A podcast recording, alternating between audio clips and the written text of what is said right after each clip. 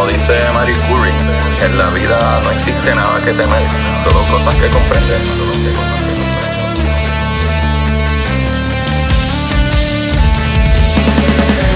Recuerden correr y buscar la manera de aprender que más le divierta.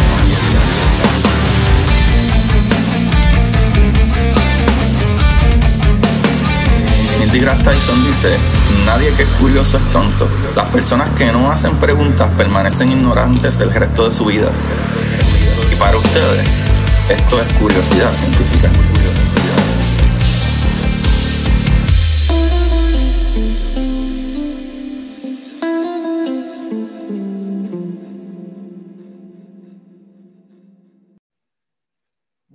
Corillo de Curiosidad Científica. Bienvenidos sean todos y todas ustedes, ¿verdad? Este es su programa de curiosidad. Aquí le habla su host Agustín Valenzuela, ¿verdad? Como siempre, trayéndole las maravillas del universo y con las maravillas del universo también hablo de maravillosas personas, ¿verdad? Así como el día de hoy, papá, el día de hoy.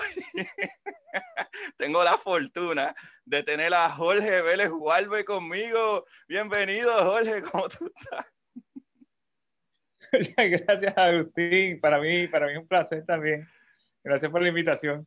Bueno, gracias por decir que sí. Eh, eh, todo el mundo sabe que los científicos están usualmente bastante ocupados y del dando clases o escribiendo o investigando o buscando fondos. Mucha, la gran mayoría buscando fondos. Esa es la parte más, más Mano, eh, para los que no te conocen, eh, tú haces un trabajo científico que muchas personas, si digo el nombre, a lo mejor se pueden confundir. So, básicamente, lo hablé contigo hace unos minutos antes de presentarte. Eh, tú eres un paleobiólogo o, o, paleontólogo, ¿verdad? Me dijiste casi lo mismo, pero en la parte de paleo, muchas personas se pueden confundir, pues eh, la parte de biólogo, pues sabemos, ¿verdad? De cosas vivas y cosas así pero paleo, eh, entiendo que tiene que ver con hueso en su mayoría. ¿Qué, ¿Qué, en tu descripción un paleobiólogo o un paleontólogo? Pues, pues, somos las personas que estudiamos el pasado mediante el registro fósil de organismos que estuvieron vivos hace de cientos o de miles a millones y millones de años atrás. Y esto consiste, en algunos casos son huesos, dientes, a veces son huellas, madrigueras, eh, pedazos de plantas carbonizadas, eh, polen. Eh, Hasta polen. Sí, polen, polen, diatomeas, que son unas plantas marinas que tienen un esqueleto de, de sílice y se preserva muy bien. O sea, es, es, todo, todo, cualquier evidencia de algo que estuviese vivo en el pasado, eso lo va a estudiar un paleontólogo. Excepto ya cuando llegamos a la parte de los humanos, ya eso es más, eh, como vuelve cosas más culturales y eso, eso es más arqueología. Y ah, usualmente son cosas mucho más jóvenes, dentro de los quizás miles de años, hasta miles de años atrás, mientras que nosotros vamos a, o sea, billones. Millones, ajá, ajá. Eh, entonces, sí, exacto. Nuestro, rango de, eh, temporal de lo que estudiamos es muy amplio, más allá de lo que quizás muchas personas pueden, ¿verdad? Nos cabe a veces en, en, la cabeza. Es como, en ocasiones he visto rocas de billones de años y bueno, eso es una escala que uno puede entender, es, es, muy difícil. Sí, es, un número enorme. Sí, sí, eh. Pero pues así es.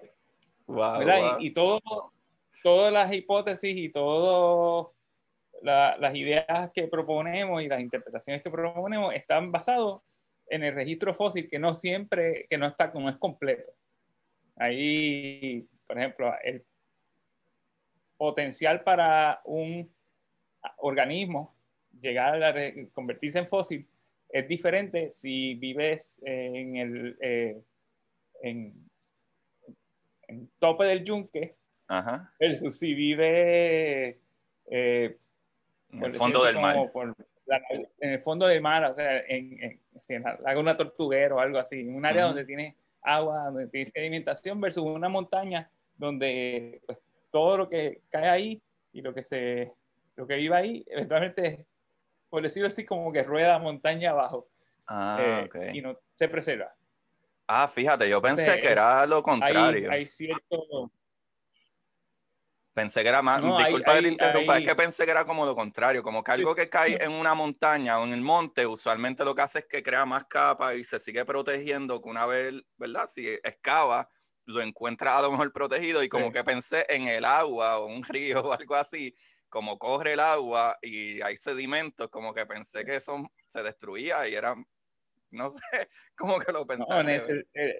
el, sedimento y el agua son, son, importantísimos para la preservación, aún, aún los ríos, porque los ríos recuerda que en ocasiones se desbordan y pues ese, en el cuando se desbordan usualmente es porque hay, hay un evento grande de lluvia y tiene, pues, tiene sedimento mezclado y ese desborde eventualmente puede, tiene potencial de preservarse.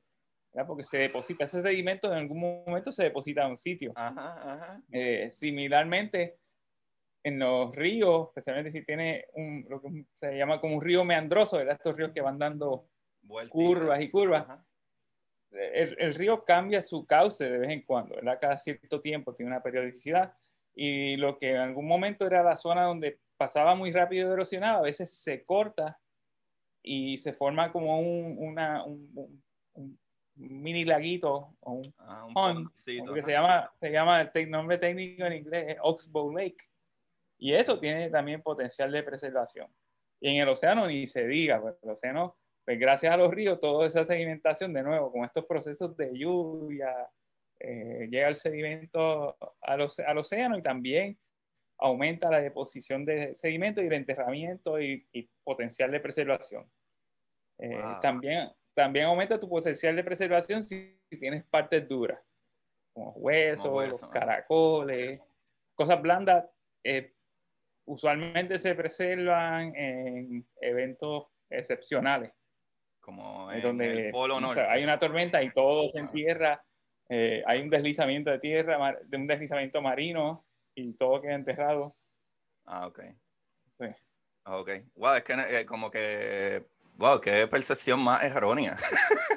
que ya acabo de aprender algo, como que para mí, no sé, como, como de pequeño yo iba a la playa y veía, y veía a la gente que lamentablemente tira botellas al mar y ves que los cristales están lijados y se ven bien bonitos, como que pienso que el movimiento de agua y etcétera, eh, como que haría más desgaste en el material, como que esa era mi percepción, como que pensé que si caía en, ¿verdad? En el caso de una montaña o el campo, a lo mejor lo que hacía es que se cubría, ¿verdad? De más tierra, etcétera, y quedaba preservado y literalmente estaba completamente equivocado. Wow, wow. Qué brutal. Pero ven acá, antes que entremos a... Oye, déjame, porque te volví Sí, yo, yo, eh, eh, yo te escucho un poco entrecortado, pero te escucho ahora. Ahí, ahí está. Yo creo que ahora. Ajá, ahora sí, ahora sí, ahora sí. Esas son las maravillas de tener, de tener un teléfono que sirve como un hotspot, que sirve mejor que el internet wifi. Wow, en serio, wow. Wow, en, en mi caso no es así. mi hotspot es una porquería. Pero, este, no, nada, que estaba diciendo eso, eh, ¿sabes? Lo erróneo que estaba, como son las cosas, ¿sabes? Que pensaba que como que si caía en un depósito como en una montaña, sí, sé que llueve y las cosas corren, pero como que pensé como montaña tipo sobre la tierra y la tierra usualmente crece más tierra sobre ella. Digo, no es que crece más tierra, pero crece más cosas orgánicas como grama y etcétera y quedan enterrados y pensé que se conservaba más así que, o sea, que erróneo estaba.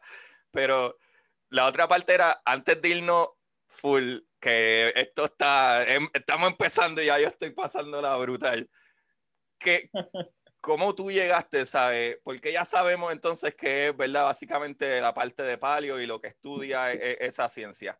Pero, loco, ¿en qué momento o, o qué tú viste que tú dijiste, ah, yo lo que quiero es estudiar, o, ¿verdad? ¿Cuál fue tu, tu, tu atracción gravitacional hacia la paleontología? o ¿qué fue ese, ese, ese alón? ¿Qué fue lo que en un momento tú en pequeño o en high school o, una noviecita empezó a estudiarlo? fue como tenía como ocho años que recibí un álbum de estapitas. Ah, sticker sí. álbum, de estos Sí, que sí. tú comprabas el sobre. Sí, o- sí, no sé, yo creo que todavía existe. Claro, Entonces, claro, el sobre, claro. Yo, sale un yo set. tenía. Pues tenía uno de dinosaurio. Oh. Entonces en, en el álbum aparece, ¿verdad? yo No solo dinosaurios, dinosaurio. Es, es de todo tipo de fósiles y las personas que estudian. Y eh, dentro de las personas que estudian, ¿verdad? Ponían, ponían a los paleontólogos. Y cuando vi los paleontólogos, a mí se me hicieron aburridos, porque eran como unos, unos, unos viejos gringos ahí, con, con barba, con bata blanca, como en un laboratorio. De hecho, había uno, hay uno porque mi hermano me regaló una versión, una, un- regaló el álbum, Ajá. Lo consiguió por eBay o algo así. ¿En serio? Lo sí, sí, lo tengo y, no- y no le he puesto las, tengo todo el set de estampitas, pero no le he estoy esperando a, que mi hija esté un poco más grande para ponerlo con ella. Qué cool. Entonces, pues había uno que a mí me parecía ridículo, ¿verdad? En ese momento, porque era un, eh, ¿verdad? el señor de la bata blanca con un microscopio viendo un hueso que era enorme. Y para mí eso es como que no necesita microscopio, el hueso enorme, ¿qué, qué, qué hace? Ajá. Después, pues, ya sé Sí, que pues, entendiste. Puedes ver la, la histología, ¿verdad? Puedes cortar los huesos y ver la estructura interna de los huesos. Eh, pero en la página siguiente, ¿verdad? Siguiendo con las personas que estudian fósiles, había una imagen de un geólogo descubriendo huevos de dinosaurio en el desierto del Gobi. Y para mí esa fue la imagen que más me impactó, como que eh, ese sentido de estoy en un lugar remoto, estoy haciendo- descubriendo unas cosas bien cool, y, y para mí eso fue lo que dije, ah, esto me gusta, yo quisiera. Wow. estudiar la vida en, en el pasado y tener esa, como esa parte de exploración y descubrimiento. Wow. eh, que, you know, it, it never gets old. Siempre, Ajá, siempre está ajá. esa emoción cuando uno está en el campo de, de encontrar algo completamente nuevo. Ajá. Wow, loco, desde los ocho años. Wow, wow. Yo mi, mi historia, yo creo que sí tenía como siete, ocho años, pues fue para Hugo, eh, huracán Hugo, no sé si te acuerdas. Sí. Yo tenía como mm, ocho, nueve años, algo así. Y me acuerdo, pues se fue la luz. Pero mami siempre tuvo revistas de National Geographic. Yo no hablaba inglés, pero National Geographic, lo cool con National Geographic es que tenían muchas imágenes. Pero yo como que, pues, wow, esto está cool, esto está cool. Y pues más adelante, pues sí, empecé a entender el inglés porque me gustaba más la música en inglés como el rock eh, en particular. Y empecé a leer cómics con amigos, pero los cómics no me eran tan entretenidos. Eh, digo, están entretenidos, pero no era mi, mi fuerte. Hasta que me acuerdo que una persona trajo como en intermedia un- una novela de ciencia ficción y dije, wow, esto está brutal. Y obviamente también existe Star Wars y otras cosas, Sí. pero me gustó mucho más la novela. Y ahí fue que dije, wow, en verdad esto del espacio y, y ciencia ficción, esto está bien bueno. Pero contigo eso yo estaba tan al garete en eso. Pero en high school yo me enamoré de la biología como tal, porque aprendí las bases del ADN, el núcleo, ribosomas, toda esta cuestión. Pero en high school también era- yo era un ignorante. y yo pensaba eh, que yo podría eh, adquirir ADN de lagartijo o de estrella y tratar de hacer un tipo de mutación para que el humano le creciera las extremidades. Y eso no Ey. trabaja así. No, pero, o sea, la, la, la intención era buena. Exacto, exacto. Digo, hoy en día, hoy en día ya nosotros bregamos con el genoma de una manera Sí, no, Probablemente los próximos niños pueden nacer con 5 o 6 dedos. El- ¿Cómo es? 5 dedos tenemos con 6 dedos, 7 dedos, whatever, I don't know. O sea, eh, podemos, podemos editar eso bien chévere, pero en aquel momento no era una cosa. Pero después me enchulé en cuestión de, de, me acuerdo ya estando en la universidad, escuché, estaba escuchando un programa de radio y alguien mencionó de, no, la galaxia tal, y yo dije, la galaxia tal, mira lo mal que yo estaba. Aho- ahora que lo estudio, pues sé que en 1930 Ed- Edwin Hubble descubrió Andrómeda, otra galaxia, Ah. pero en los 2000 yo todavía no sabía que había más galaxias. Ahí dije, espérate, que, que más hay allá afuera.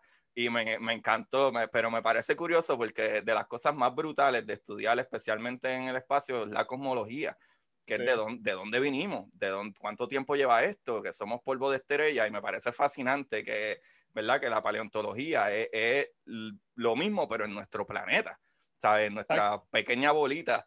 ¿sabes? Y esa está súper brutal. Y brincando ahí, ¿verdad? Vamos a parar conmigo. Me parece impresionante que de octavo grado hayas seguido todo ese curso, como que no brincaste a otra, no sé, otra ciencia. No, como que para mí eso fue lo que me, me, me, fascinó. Yo dije, esto es lo que quiero estudiar. Y cuando llegó el momento, ¿verdad? De, en high school, de ver como que, ok, quiero ser paleontólogo, que es lo más cercano o dónde puedo empezar ese camino. Y pues en, en Mayagüez, en el Colegio de Mayagüez, hay un departamento de, geología. Y ahí fui para allá. Qué brutal. Qué brutal porque biología y geología, la geología usualmente es cuando tú estudias la tierra como tal, ¿right? Eh, a, diferencia de que me hablaste ahorita de la paleontología, que es más dirigida a, a ¿verdad? fósiles ¿verdad? biológicos, a la arqueología, porque la arqueología es más las cosas antiguas, ¿verdad? No es, sí, es más, más cultural, más relacionado, más íntimamente relacionados a nosotros. Exacto. Eh, la paleontología es como que el resto.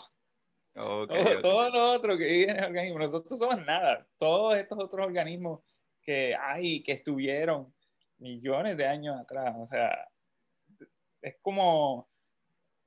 la paleontología es básicamente estudiar biología, biología eh, sin una máquina del tiempo, tratando, desearíamos tener una máquina del tiempo, no podemos, estudiamos el registro fósil y eso más o menos lo que hacemos, En otras palabras. Qué bueno, eh, qué bueno. Y, y, la geología es una parte integral de la paleontología, porque para saber dónde encontrar fósiles o qué tipo de interpretar los depósitos donde están esos fósiles, necesitas mínimamente un conocimiento básico de geología. Ajá. Entonces, la, la paleontología es eh, eh, en el concepto más puro y más básico es un entrelazamiento, eh, entrelazamiento entre geología y, y biología. Exacto. Las dos van así de mano en mano.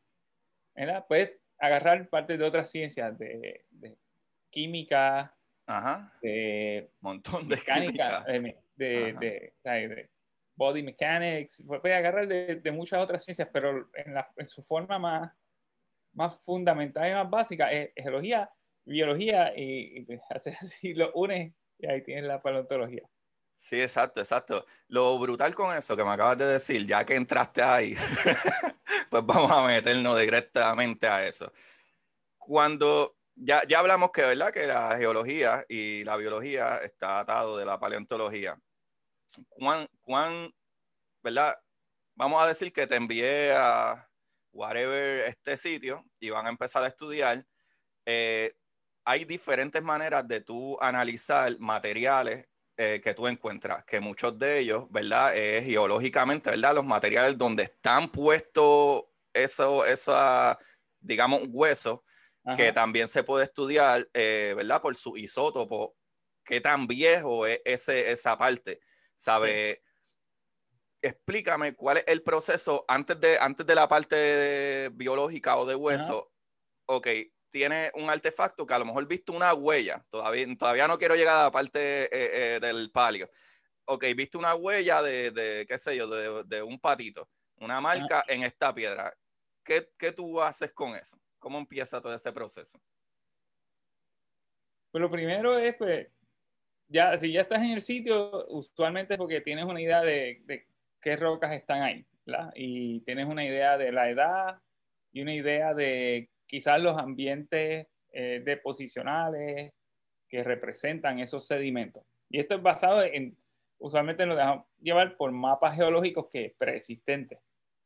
Eh, pues, especialmente en muchas partes del mundo existen mapas geológicos locales en, Norteamérica, te puedo decir con certeza que Estados Unidos está casi completamente mapeado, muchas partes de México también. Eh, Puerto Rico existen ya casi todos los mapas geológicos para la isla, porque están divididos como en cuadrantes. Solo hay como menos de cinco, si mal no recuerdo, que faltan. Eh, entonces, basándonos en eso, ya tenemos esa, esa, información que es lo que nos lleva quizás a, a un sitio o, ¿verdad? la primera pista que, que, buscamos. ¿Dónde hay las rocas de la edad o del tipo de eh, paleoambiente que nos interesa? Una vez identificas un fósil, pues trata de localizarlo quizás eh, dentro de esa secuencia geológica, ¿dónde, ¿verdad? ¿Dónde encaja?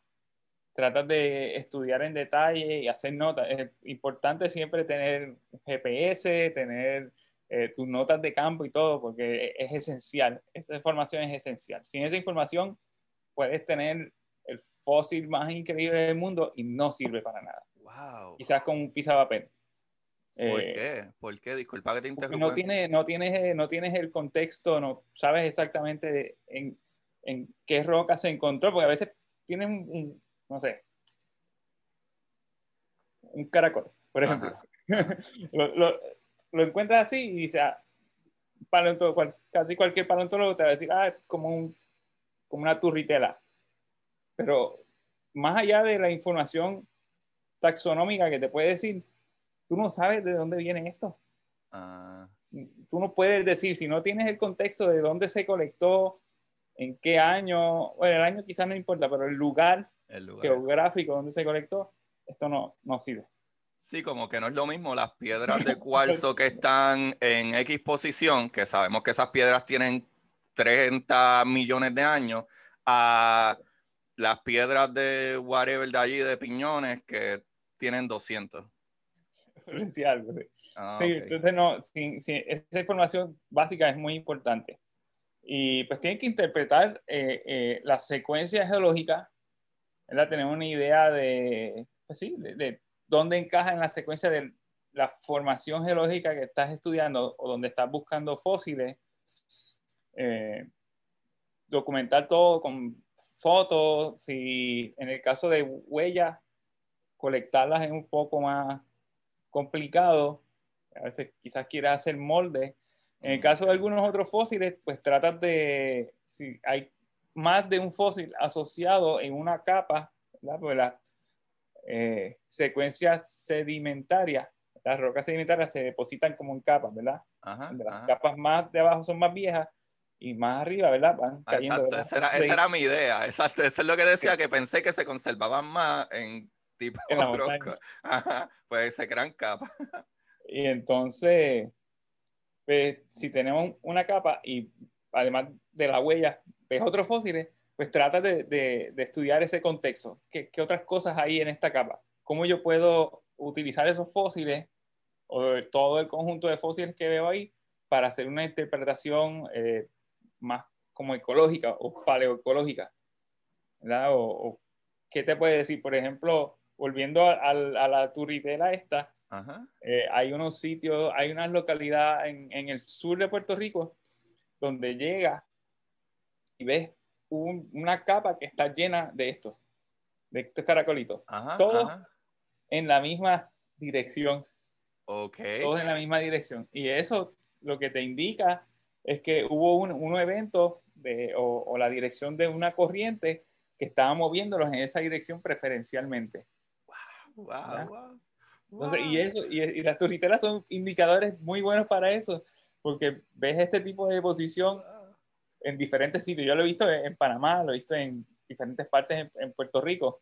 Esto es solo un ejemplo. Entonces, tienes que ir viendo todo, todo, anotando y tomando nota de todas esas pistas, fotos con escala, porque para tener una idea del tamaño de las cosas.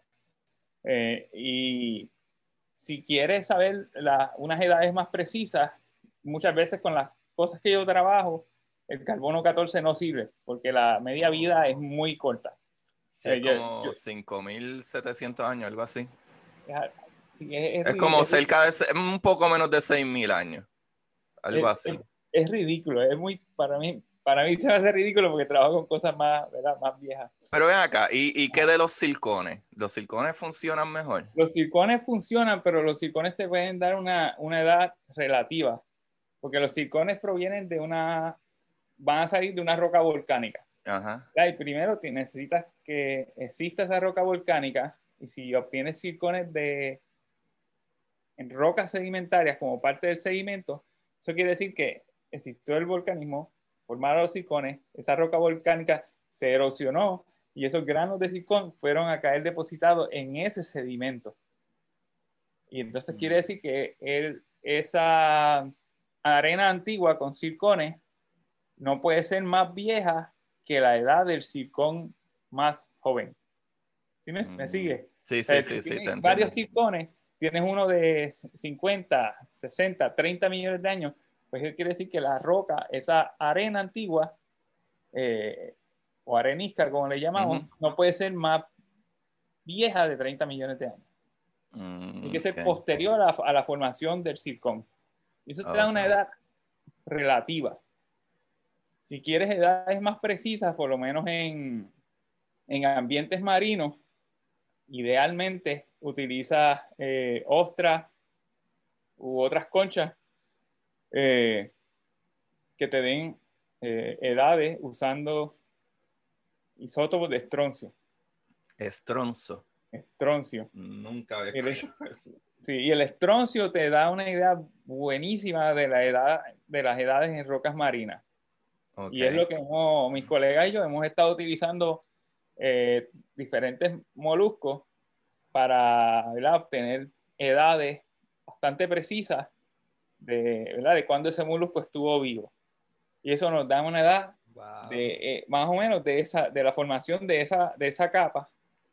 Y si tienes algo que está sobre esa capa, quiere decir que lo- todo lo que vino después es más joven Ajá. y todo lo que vino antes es más viejo. Entonces por ahí nos dejamos llevar. Wow, wow, wow, qué brillante, Dios mío, ustedes son tan brillantes.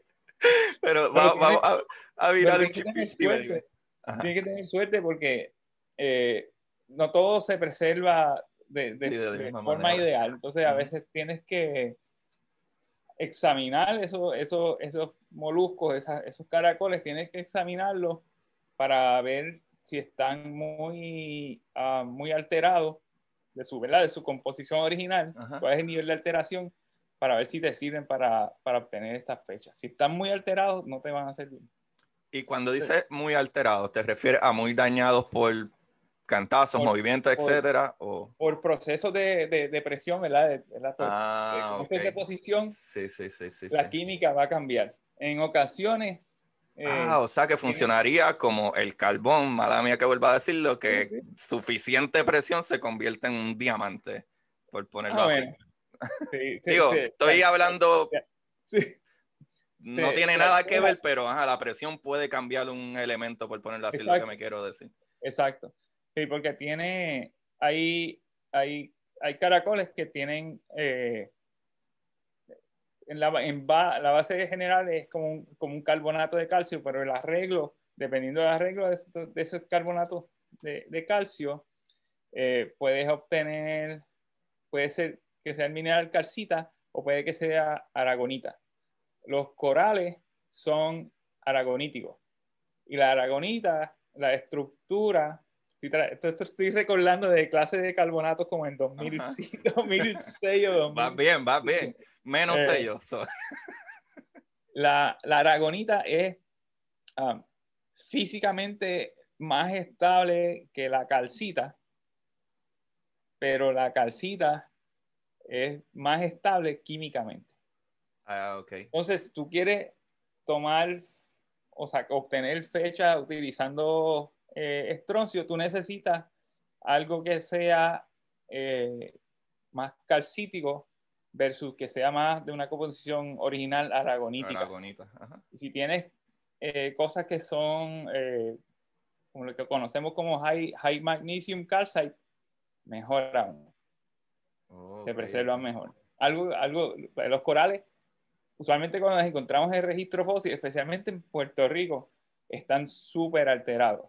Oh, O sea, a veces es hasta difícil interpretarlo o interpretar la morfología porque están, se ven feos, por decirlo así, eh, porque están un poco más alterados. ¿Y qué pero razón tú- sería la de por qué los de Puerto Rico están tan alterados? Ah, bueno, yo digo los de Puerto Rico porque es lo- con los que más tengo Sí, exacto, con los que más tienen, Pero no, pero no es, es, es como algo quizás como universal, que, porque la aragonita, al ser químicamente más inestable, ¿verdad? al pasar millones y millones de años con toda esta presión, ¿verdad? de todos los metros Sedimentos. de sedimentos que tiene encima, te va a cambiar la química. Y de hecho, muchos de los fósiles, su composición original ha sido, ha sido alterada. Entonces también por eso es que hay ciertos límites respecto a, qué información podemos obtener utilizando isótopos. Hay, hay, excepciones, ¿verdad?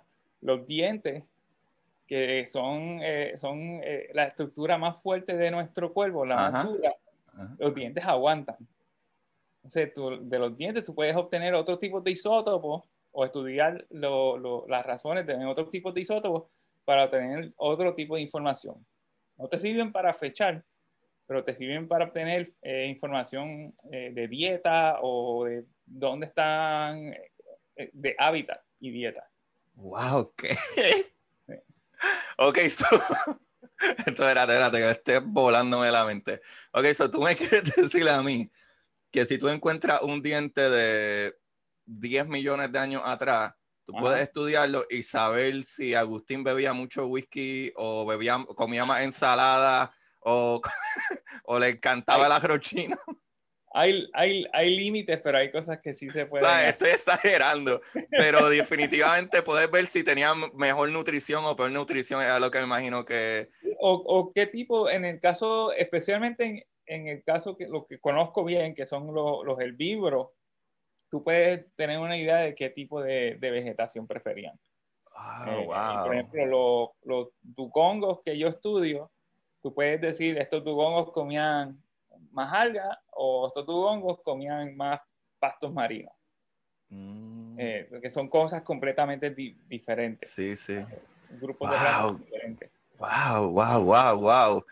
Pues Corillo, hay que... Eh, wow, estoy volando, qué encanto. Pero creo que tenemos que explicarle al Corillo eh, qué son los isótopos como tal. Eh, porque tendríamos que hablar más del núcleo eh, atómico. y, por ejemplo, porque me volaste un poco la cabeza en cuestión de el cambio químico de un material y para que ese cambio químico de un material surja y de los neutrones tienen que cambiar en ese núcleo y los protones cambian también. O sea, eh, digo, yo sé que ciertos protones cambian de si, si estamos hablando en cuestión de cosas radioactivas, qué sé yo, estamos hablando del uranio, que es buenísimo para las fechas también porque tarda ridículamente años en, el decaimiento radioactivo. Decae a plomo. Ajá, y pero tarda, eso, eso, es lo que nosotros usamos para decir que nuestro planeta tiene 4.5 billones de años, es gracias a, eso, que conocemos exactamente cómo decae y podemos estudiar que cuánto tiempo ha pasado. y, no todos los elementos tienen una razón de cambio que sea fija. Hay otros que son menos, que son menos inestables, por eso se, muchas veces cuando estudiamos estos tipos de isótopos se llaman eh, se les refiere a ellos como stable isotopes, como isótopos estables. Estable. Eh, porque hay una, o sea, de, todos los elementos de la tabla periódica, solo podemos utilizar una fracción, o solo una fracción nos sirve para hacer estos tipos de, de estudios. Exacto, exacto. So, no sé si quieres dar una mejor explicación en lo de los isótopos de la que yo acabo de, dar, porque yo... yo... porque, porque, hasta ahí llega mi conocimiento. Ah. es que yo hablo un poquito más, pero pues cuando hablo de química, en cuestión de, ¿verdad? Cuando hablo del decaimiento, hay capítulos, yo vayan y busquen capítulos del decaimiento radioactivo, hay diferentes decaimientos, beta, gamma, este, como es alfa, beta y gamma.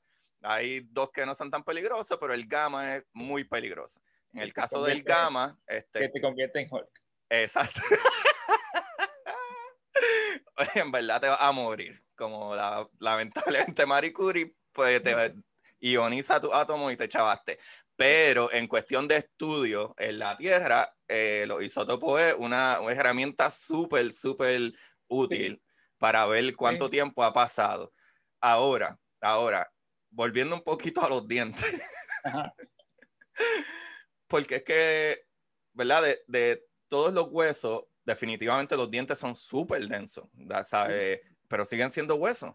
Eh, ¿Cuál es la diferencia entonces? ¿Sabes qué, qué elemento tú puedes encontrar en, en, el diente, verdad? Si es una pregunta que puedo hacer, que hace que el, el eh, ¿verdad? los dientes sean uno de los mejores factores, aparte que obviamente son más fuertes, son más... La, la dentina es, es, el, es la estructura más fuerte de nuestro cuerpo, ¿verdad? Entonces, no, ¿verdad? Eh, esta, es buena, bueno que hicieras esa pregunta, porque, eh, ¿verdad? Está la parte, de la, el, el dentin, el esmalte, el esmalte de los dientes, ah, esa es la estructura más dura. Hay ah. animales que no tienen eso.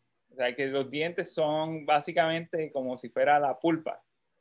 Ok. Como los dientes de leche cuando uno es un bebé que los muda, que se dañan enseguida. Los dientes de leche tienen, tienen, sí. ¿Tienen dentina? Los, dientes de suido tienen, lo tienen. Ah, ok. Eh, no, hay, es como los dientes de... Hay, hay diferentes grupos de animales que no, tiene, que no tienen eh, eh, el, el enamel, la dentina, el enamo. enamo. Sí, eso es lo que, lo que te anuncian en las pastas, ¿no? Con whatever y tiene enamo para que tus dientes tengan el brillito.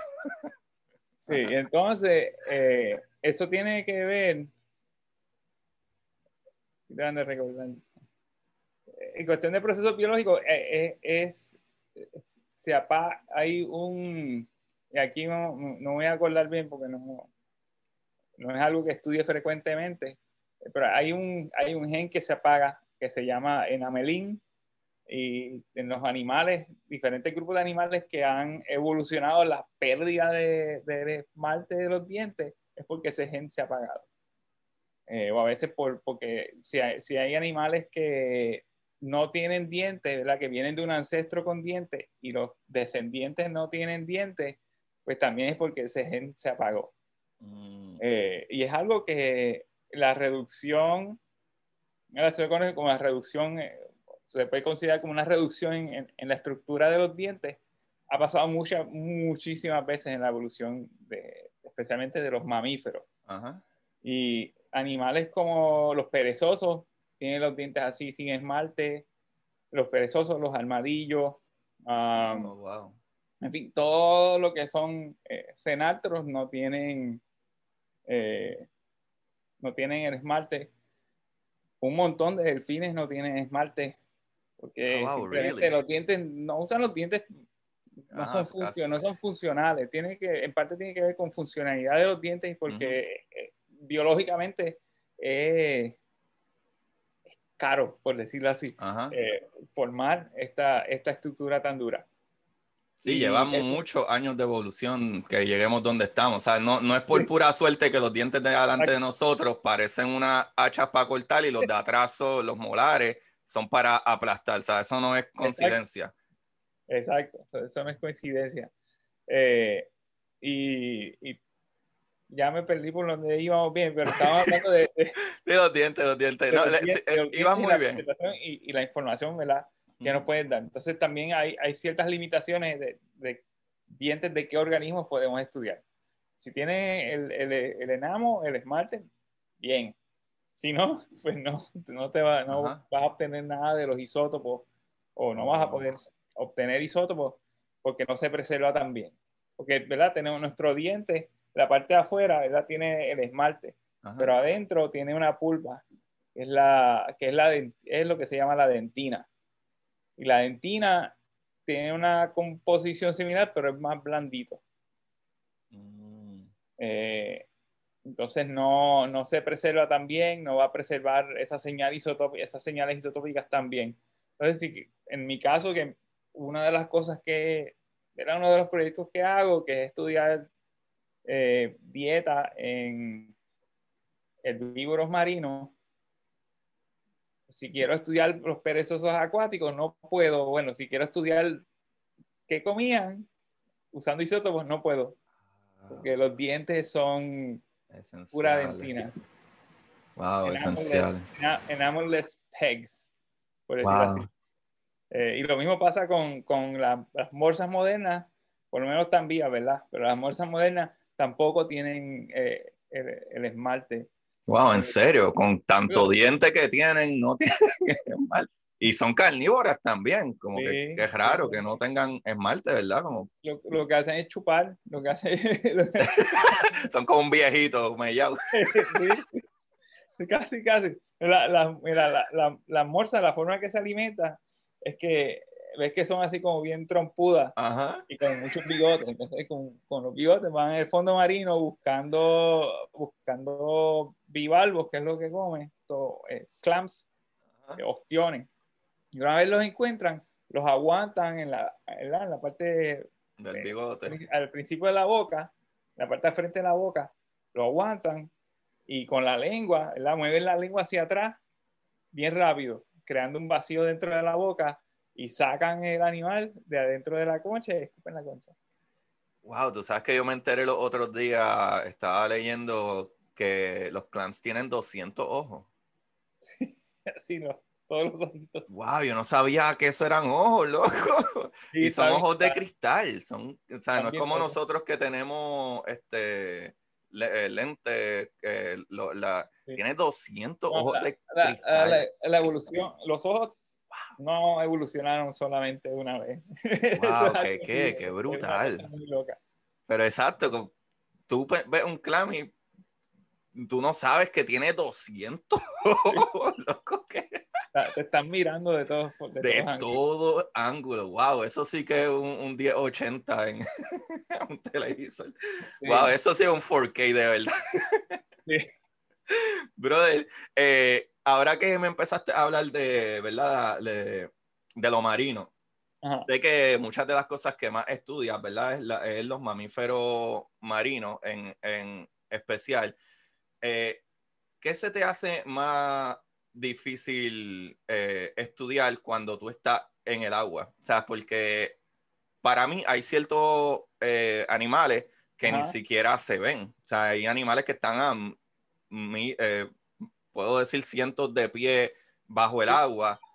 Imagino que no tienes mucho acceso a eso, pero también Ah, no. hay otros. Esas son cosas que están vivas. A mí, yo, dame los muertos mejor. siempre, siempre, siempre. Pero Yo al eso- agua, yo al agua me meto recreacionalmente. Hasta ahí, hasta ahí llega mi, mi- hasta ahí yo llego ya. Sí, sí, sí. Si tú no te metes ahí abajo a bucear a buscar huesos, negativo. no, no, todo, todo el registro fósil que yo quiero está sobre tierra, en las montañas, en los desiertos, en las costas. Eh. Entonces ya con lo, con lo, las cosas modernas, la- la- mi, mi, mi, mi, mi approach, ¿verdad? mi acercamiento a las cosas modernas es, es para más comparativo, ¿verdad? Como que ah, tengo un delfín fósil y quiero compararlo con su pariente moderno más cercano. Voy al warehouse que tenemos aquí en el museo y busco el delfín o las especies de delfines que quiera estudiar Ujú. y, ¿verdad? y tomo notas y puedo hacer las comparaciones más fáciles. O sea, de- yo estoy hablando, ¿verdad? Desde, quizás desde, desde, un, desde un punto muy privilegiado, porque no Ajá. todo el mundo, eh, no todos los científicos están a cargo de una, de una colección Ajá, para que, utilizarla que a tiene tu favor. fósiles y, y- y esqueletos modernos, Ajá. donde la puedo utilizar libremente y donde cualquier otro colega que desee venir puede, viene y las utiliza también. Eh, y si es algo que no tengo, a, a lo que no tengo acceso, pues siempre queda contar con todas las otras publicaciones científicas que se han hecho previamente. Eh, pero hasta ahí llega mi envolvimiento con cosas modernas de vez en cuando, como somos parte de la red de varamiento aquí en Los Ángeles, Ujú. pues uno de mis empleados es el que siempre se encarga de ir a buscar eh, eh, el, el carcass en la Ajá, playa, ajá. el, eh, eh, ese, ese- o lo que el- el cuerpo muerto y, tra- y traerlo y prepararlo. Y en, y en varias ocasiones he estado en, nuestro, eh, en nuestra facilidad cuando él llega con un delfín muerto y pues, lo- pues lo- entre los dos vamos haciendo la necropsia eh, inicial. Eh, pero no es algo que, que ocurra en gran Frecuencia. frecuencia, no es algo que, que yo haga en, en gran frecuencia. ¿Qué, qué es necrosia? Como una, un tipo de autopsia La- Sí, pero a, a animales. animales. So, si es animales, necrosia. Sí. Ah, ok. sea, hasta- Estamos yo- yo- aprendiendo, tú ves. Entonces, yo, yo, he podido, yo he podido, yo he visto muy pocas necropsias, eh, como cuatro. Una de un manatí en Puerto Rico, fue en 2000, finales del 2009. Eh, otra, acá ya, cuando trabajaba acá, de una, de una ballena jorobada, que la hicimos Wow. en la playa. Rincón. No, aquí en Los Ángeles. Ah, ¿en Eh, sí. Sí, no, en Puerto Rico solamente fue. Sí, fue más que el, el ajá. Eh, una jorobada, un, un delfín un delfín que estaba, que era una hembra con un feto casi ya término. Wow.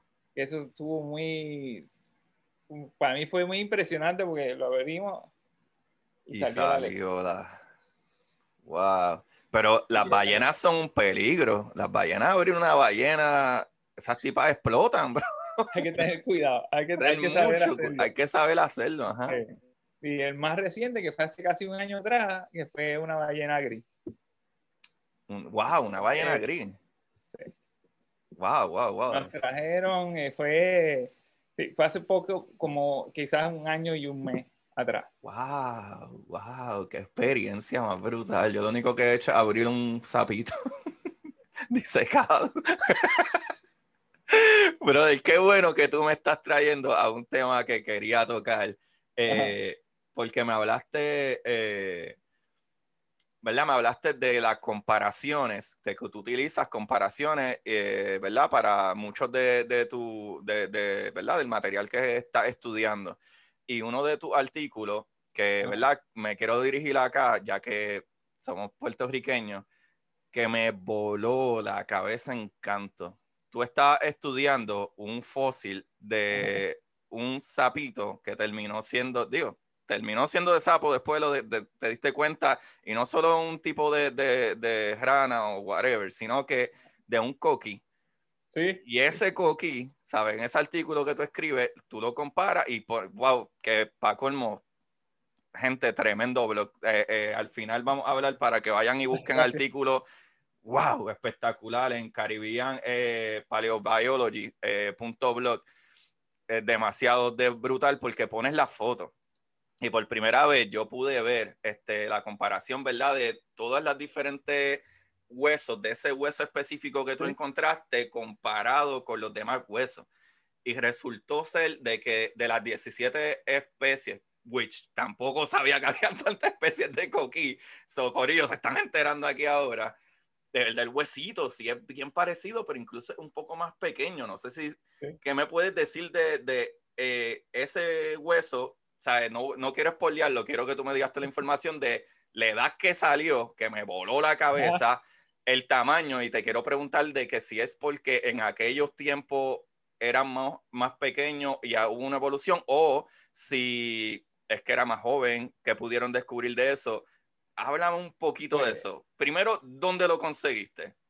Ah, el fósil, el fósil lo encontré en San Sebastián. San Sebastián. Eh, entonces, pues lo comparamos, la mejor forma, ¿verdad? Fue, fue para saber lo que era exactamente, eh, fue compararlo con, la, con la, casi todas las especies de coquís que existen en Puerto Rico. Hay 17 y nosotros la comparamos con casi todas, nos faltaron algunas.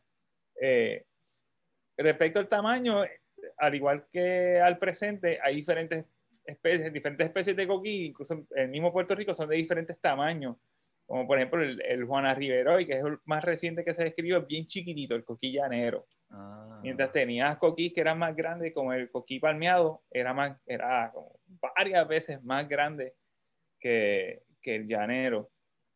Entonces, el, tamaño quizás no nos diga mucho respecto a si eran más pequeños antes o no, sino que puede ser que no haya sido la única especie de coquí que había en Puerto Rico en ese tiempo, sino que es una quizás de, varias, por lo menos eso quiero pensar.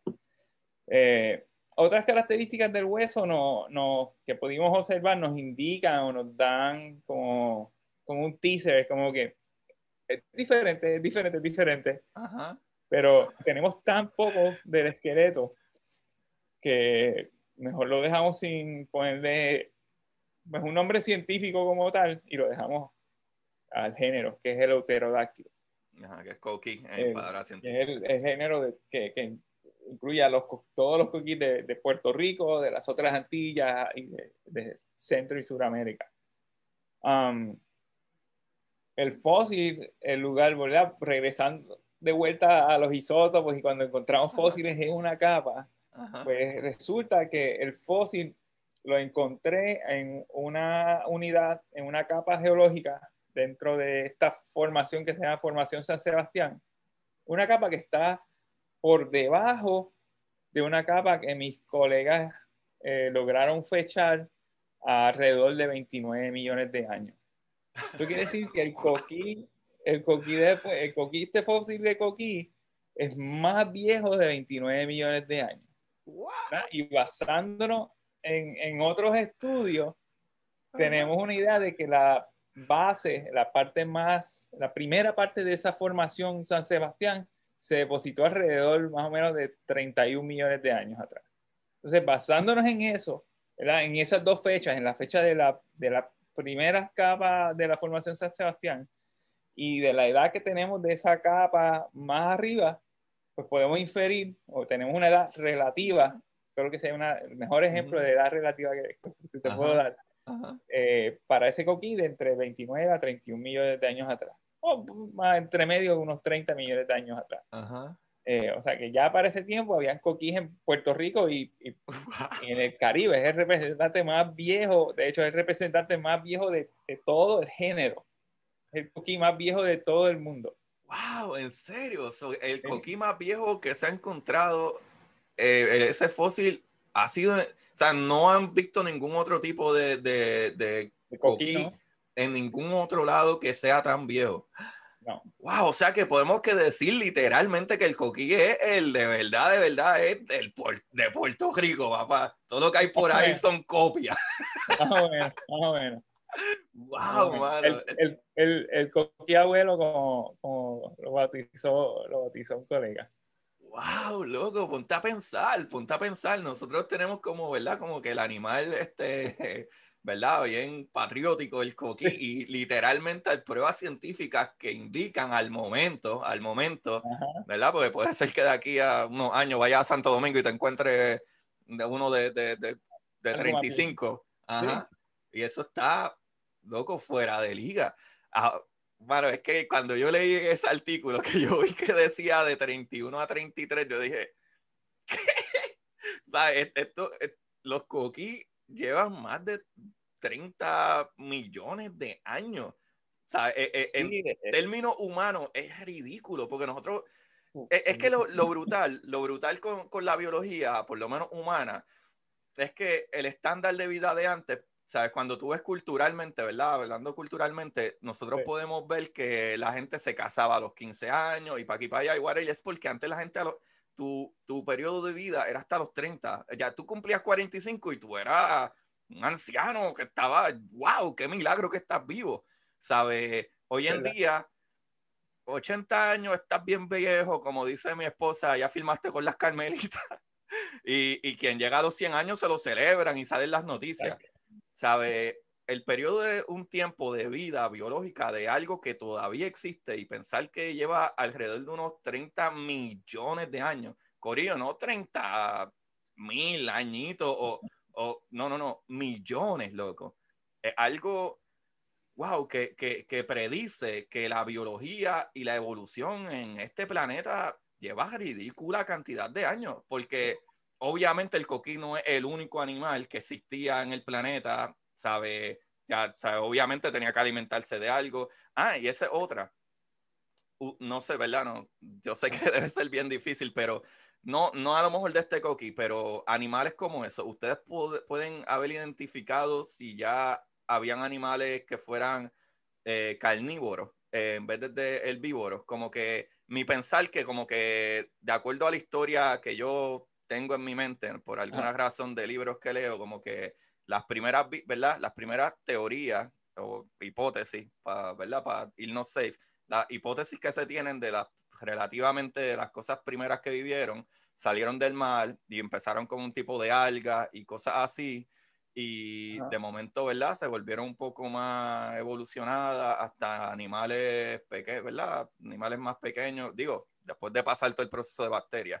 Pero, ¿verdad? Después llegaron al punto de alga y etcétera, que, que fue como que... anfibios. Insectos, anfibios, exacto, como que eh, ustedes tienen o ha escuchado, ¿verdad? No necesariamente es que haya estudiado, pero ha escuchado como que si hay un número, si existe un número en que se dijo como que, ok, de este punto en adelante, ya el anime, animal, anfibio, insecto, reptil, lo que sea que primero surgió, que comió carne.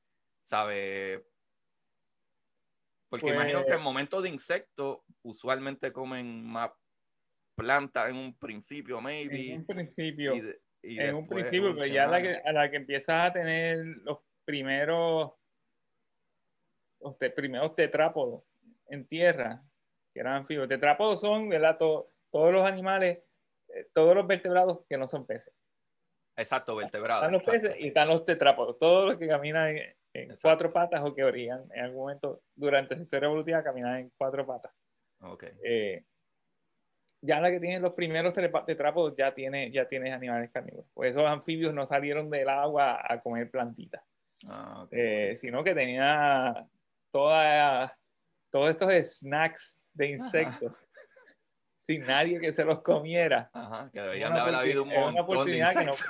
Una oportunidad que no puedes dejar pasar. Ajá, hizo un Y- montón de proteínas. Sí, y, y es algo que, que a, a lo largo de la historia eh, evolutiva de los organismos en, en- en el planeta, hay una de las cosas que, que ha sido como, como uno de los factores principales para que marcan estos Mm. cambios, ¿verdad? Como del agua, sale del agua a la tierra, o de la tierra se regresa a, a los océanos Ajá, porque hay comida. ajá. Es porque hay. Sí, por hay- necesidad. Ajá. Sí, porque hay, hay, hay comida. O sea, en, el, en la era de los dinosaurios, en los océanos, eh, no, no habían dinosaurios, que quede. Los dinosaurios son de tierra. Ok. Quizás con excepción, quizás con excepción del espinosaurio, pero eso está eh, debatible. Ah, Ok. Pero había todos estos otros reptiles carnívoros en los océanos, ¿verdad? Tenía istiosaurios, que son los que tienen el cuerpo como un delfín, Ajá. eh, mosasauros, que son como un dragón de Komodo en esteroide y Ajá. oceánico, eh, pliosaurios, eh, mentirorrínquidos, que son grupos de cocodrilos completamente marinos. Ah, ok. Una vez se extinguen, ¿verdad? hace 66 millones de años atrás, durante el proceso de, de recuperación del planeta, por decirlo así, ¿verdad? los océanos como que van un poquito más, más, las cosas pasan un poquito más rápido quizás, y, y hay un montón de comida, y eso en parte, ¿verdad? Esto es muy, una explicación sencilla. Buenísima. ajá. Hay un montón de comida en los océanos y los ancestros, por ejemplo, los ancestros de las ballenas hacen, "Mm, hay un montón de comida ahí el agua. ready, esperando por un depredador.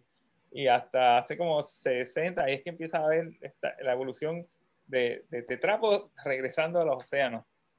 ¿verdad? Y tienes las ballenas que una vez eh, empiezan a evolucionar, ¿verdad? A, a- a tener estos cambios a formas acuáticas, tiene formas al principio semiacuáticas que eran quizás en modo de vida, quizás un poco más de coco, como de cocodrilo. Ajá. Mezclado. Eh, y eventualmente, hace 40, 35 millones de años atrás, ya tiene cetáceos que son completamente oceánicos. Ujú. Eh, tiene cosas como los que conocemos como basilosaurus, que es un cetáceo. Una cosa- los basilosaurios son bien raros. Es como si agarraras la cabeza como de un German Shepherd y la hicieras bien grande. ¿verdad? ¿verdad?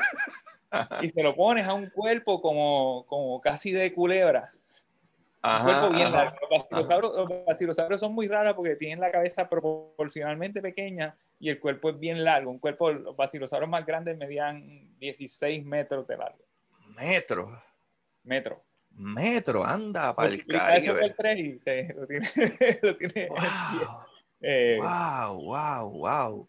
y ya, ya una vez empiezan a, a- a tener estas adaptaciones al océano, ya ahí se van de lleno y ya pues, ves dónde están los cetáceos hoy, que son los depredadores más grandes en toda la historia. Es una ballena azul y se alimenta de unas cosas así chiquititas. Sí, súper chiquita, ¿verdad? Absurdo.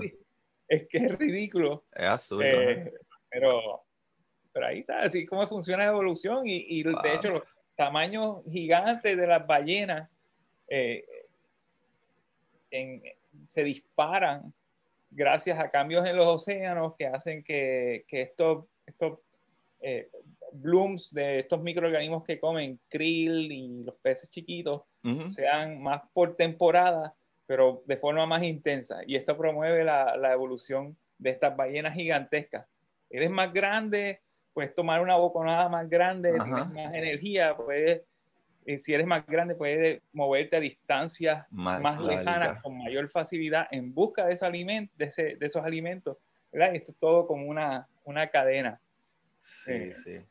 Y bueno, y, todo y todo esto de, de la ballena, eh, con el krill y los pececitos y, y, y los copépodos que comen cerca de la costa, también forman parte de otro ciclo que, que es muy conveniente para, ¿verdad? Aquí me, fui por la tangente de la ballena, que es muy conveniente para nosotros y que se llama, el, el, el, en inglés se le conoce como el whale, whale pump. Y es que todas estas ballenas que están comiendo cerca de la costa. De la costa. Eh, come, ¿y qué pasa cuando comen? De feca. De feca.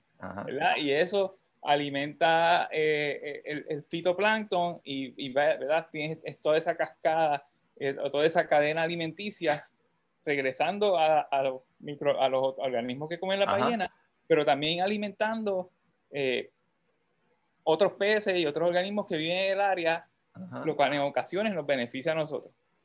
Exacto. tiene, ¿verdad? Y, esto, y toda esta adaptación de la ballena, esto lleva 60 millones de años. Ajá.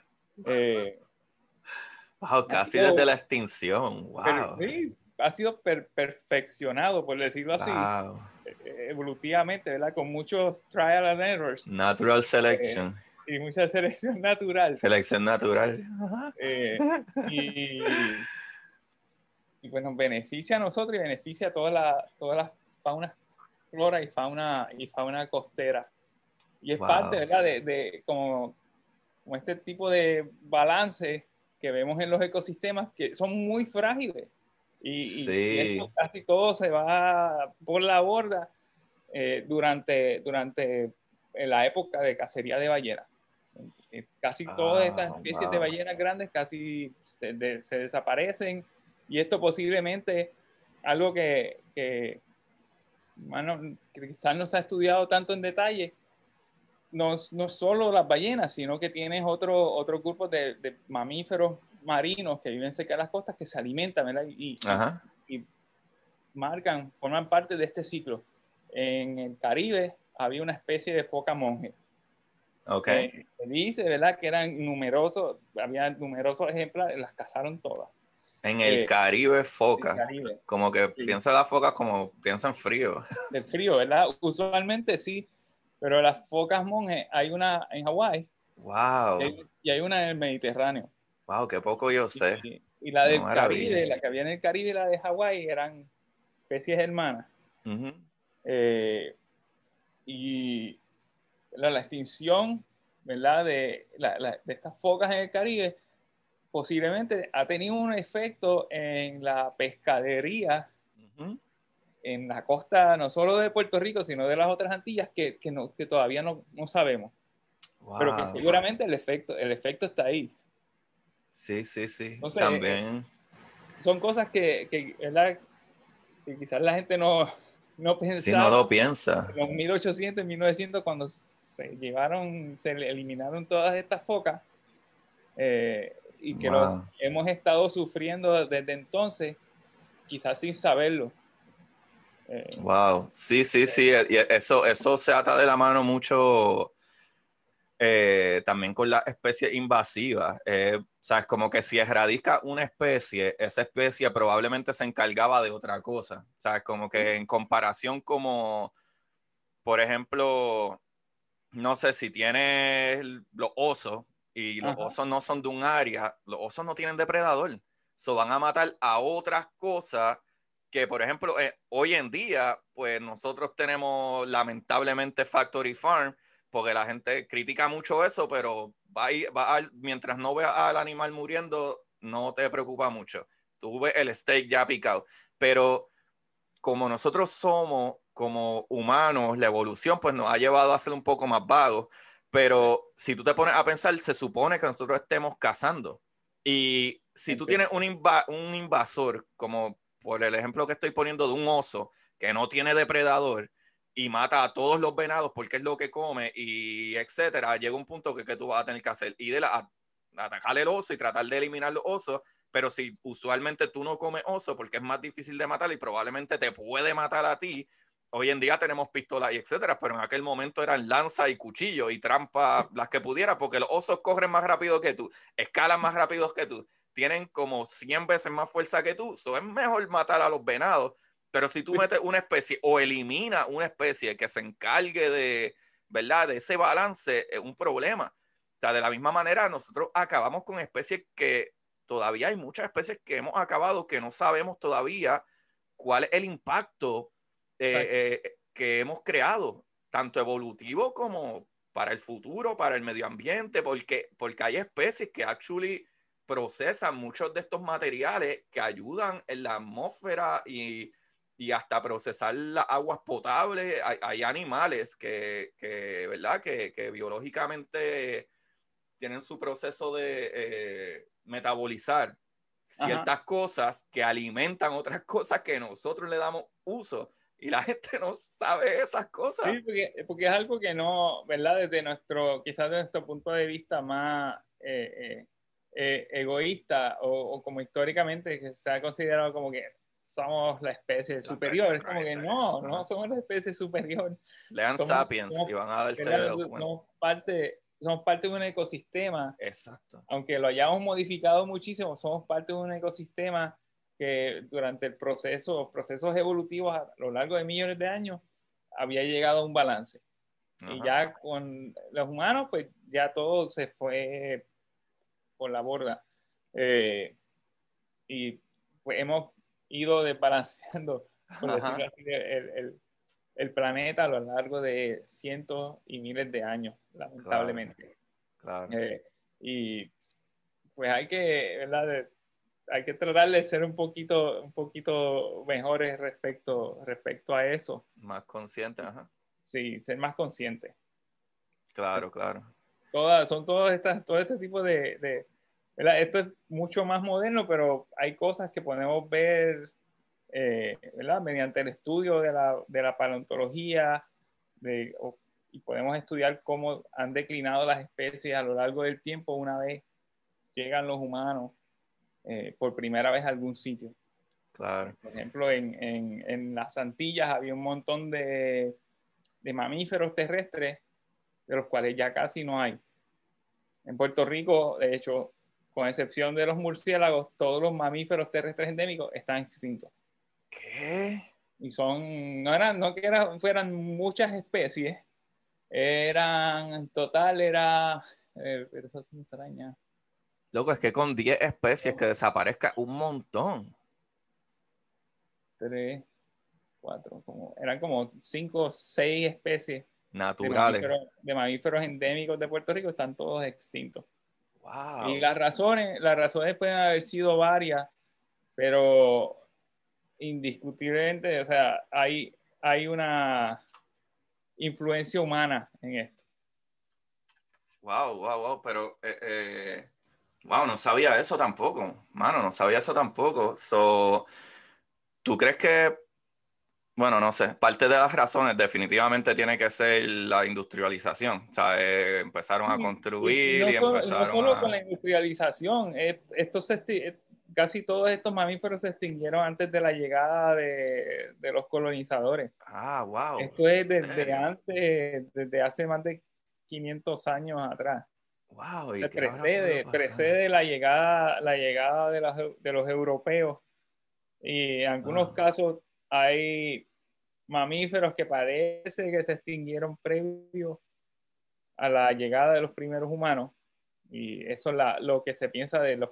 Había un perezoso endémico en Puerto Rico que se extinguió previo a la llegada de los humanos, pero hay diferentes especies de roedores y una especie de musaraña que todavía coincidieron con los primeros humanos.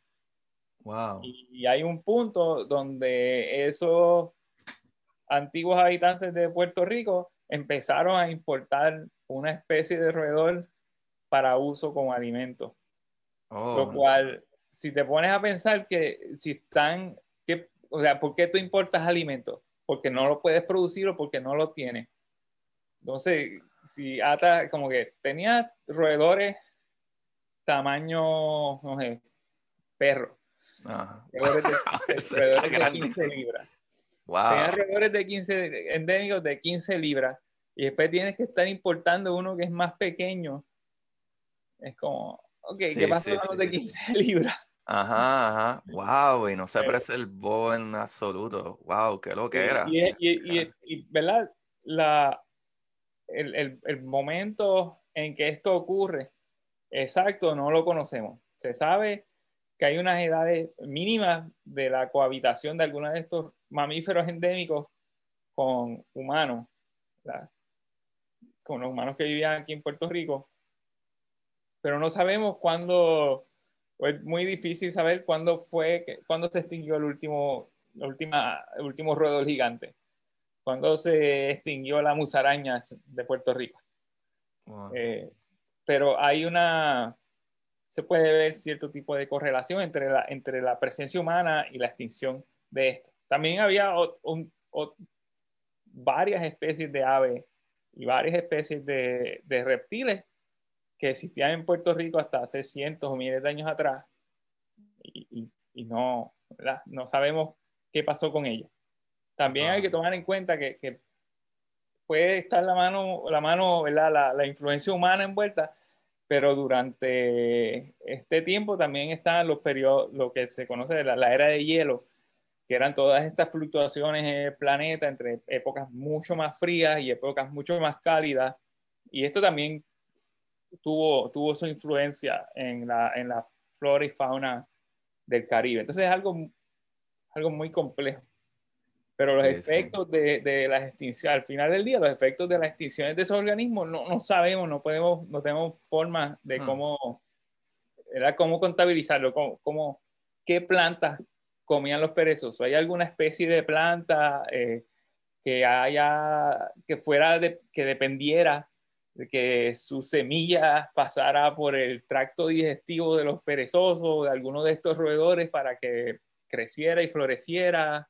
Eh, ¿verdad? Cosas así. Ajá. eh, que, que no, no hay forma de, de saberla, porque, y Wow. también porque el entorno, en el caso de Puerto Rico, el entorno ha, ha cambiado tanto, ha sido modificado tantas veces. La evidencia más antigua eh, de la presencia humana es, es básicamente evidencia de que estaban quemando. Ok. La evidencia más vieja de, de- de humanos en la isla es, es- es un, es un, um, es un, un core, una, una muestra que tomaron en la laguna de Tortuguero y ven que, si recuerdo esto bien, eh, ¿verdad? Ve- Ven, esta, ven las Ajá. diferentes capas hasta que ven una capa como que, ah, mira, ya aquí hay evidencia que estaban quemando, Sí, quemando, sí, sí. quemando el terreno. Es como que Ajá. humano. Eh, Ajá. ya, dicen, ya, ya llegaron los humanos aquí. Ajá. ¿Y cuánto Entonces- data eso? ¿Cuánto data si te acuerdas? no me acuerdo. Ah, El, o- el otro día, el otro día vi una charla de Va a estar impresionante saber cuándo fueron los primeros boricuas. No sé si viste la charla de Reniel. Y él, y él mencionó eso. No, pero Eh, digo, no sé, no me acuerdo haberla visto, ¿no? Pero estaría interesante saber como que cuándo, ¿verdad? Cuándo se estima que los primeros boricuas estuvieron en Puerto Rico, que no eran boricuas porque los todavía no primeros eran boricuas bestiales porque empezaron quemando. no. Sí, sí, pero digo, pero a lo mejor ya ellos sabían, ¿verdad? Usual, bueno, definitivamente es porque emigran a estas áreas, pues eh, obviamente en un momento todo el mundo er- viene de África y Exacto. después se movieron y ya entendían que tenían que cocinar la carne, digo, ¿verdad? Más adelante para no morirse de enfermedades. So, puede ser que simple y sencillamente estaban co- cocinando eh, eh, a este roedor gigante de 15 libras. Sí. De hecho, eh, eh, y se los o sea, eh, eh, la especie de roedor que era importada se la comían porque he visto, ¿verdad? Eh, los ejemplares de muestras arqueológicas de Mona y están quemados. Wow. Eh, el, el roedor importado era definitivamente era alimento. Sabría bueno, sabría. Yo, yo, probé, yo probé, yo probé un, un cuy en, en Perú hace muchos años Ah, atrás y eh, es diferente. Eh, Diferente bueno, diferente malo. Ahí más o menos, ¿no?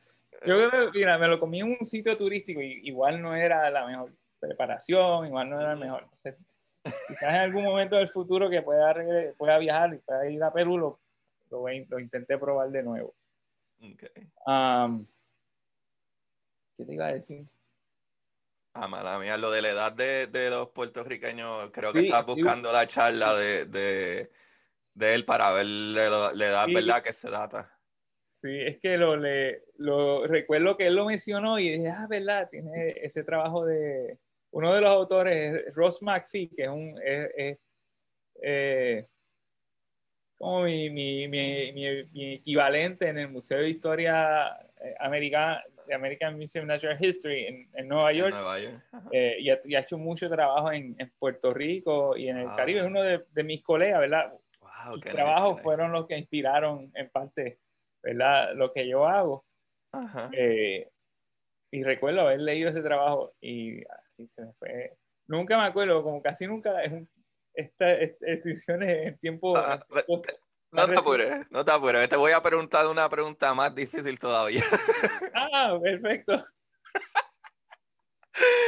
Eh, de acuerdo a lo que tú sabes y has estudiado, eh, yo he leído varios libros y siempre ponen ejemplos como que a Lucy, ponen ejemplos a whatever, y se entiende que los humanos deben de existir por al menos unos mínimos, alrededor de 7 a 10 millones, y eso es más bien los humanos después de, ¿verdad? Cuando empezaron los homos. Eh, se entiende que los homos por lo menos deben de estar alrededor de los 5 a 7 millones. Que, eh, de acuerdo a lo que tú sabes, el expertise tuyo o lo que hayas leído, eh, ¿cuál, es, ¿cuál es la, por lo menos la cuestión de los primeros homos como tal, este, pues, sabes que están los homo sapiens, que somos los de ahora, pero existían los homo strip, whatever, el, un montón de, flores, el, el, neandertal, el de... Exacto. 5.300 años. 5.300 años los boricuas. La primera evidencia de, de humanos.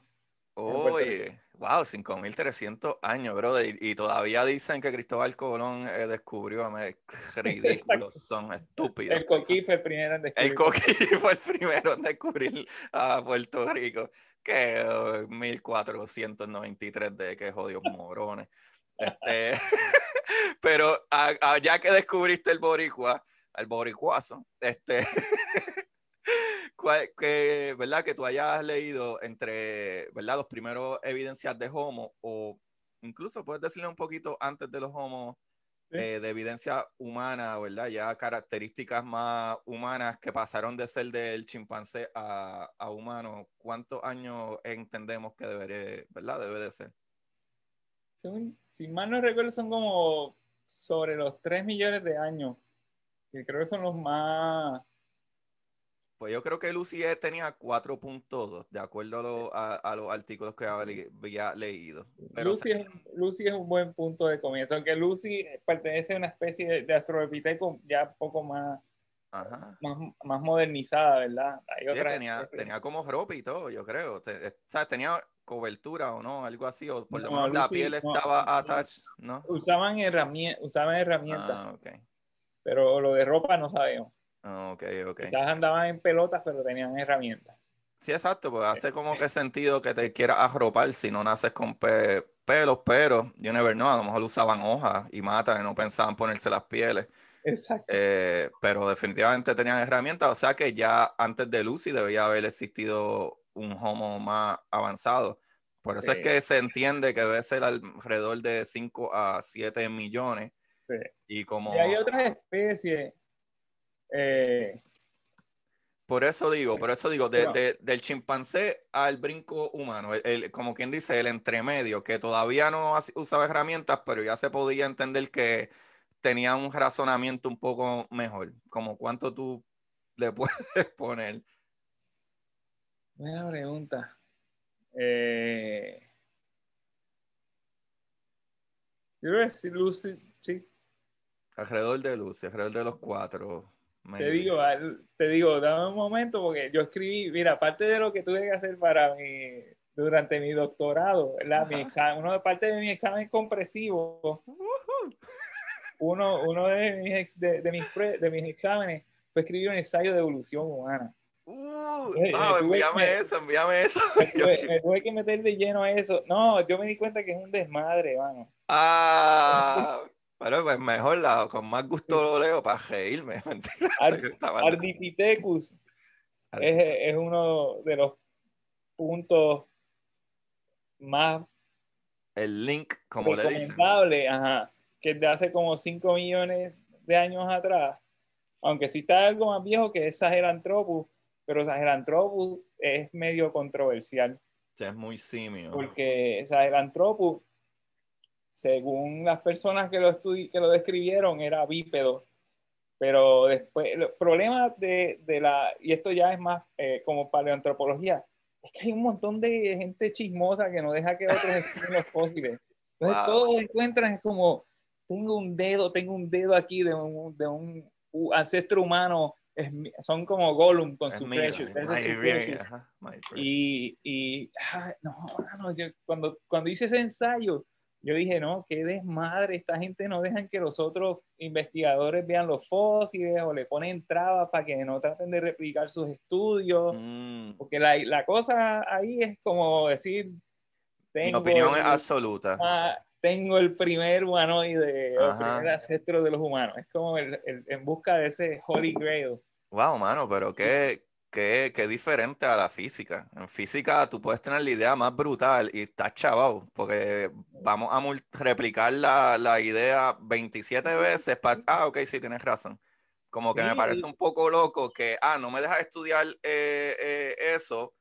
¿Cómo vamos a saber si lo que en tu estudio sale cierto si no me dejas a que otros científicos lo, lo hagan. Wow, eso está el No, no, no, está, sí. Eso fue lo, y, leí varios libros para ese tiempo. Eso fue como en el 2009. O sea, ya hace 12 años atrás que, que, que, tuve que hacer este, este ensayo.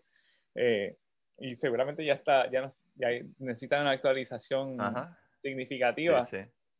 Pero eh, esa era la cosa. Eh, una de las características para designar algo, o que se utilizaba para designar algo como un homínido versus homínido. Eh, el homínido es, más, cercano, Más, más exclusivo, ¿verdad? Más como de los humanos. y sus ancestros más directos. Eh, es que caminen en dos patas, ¿verdad? Bipedalismo.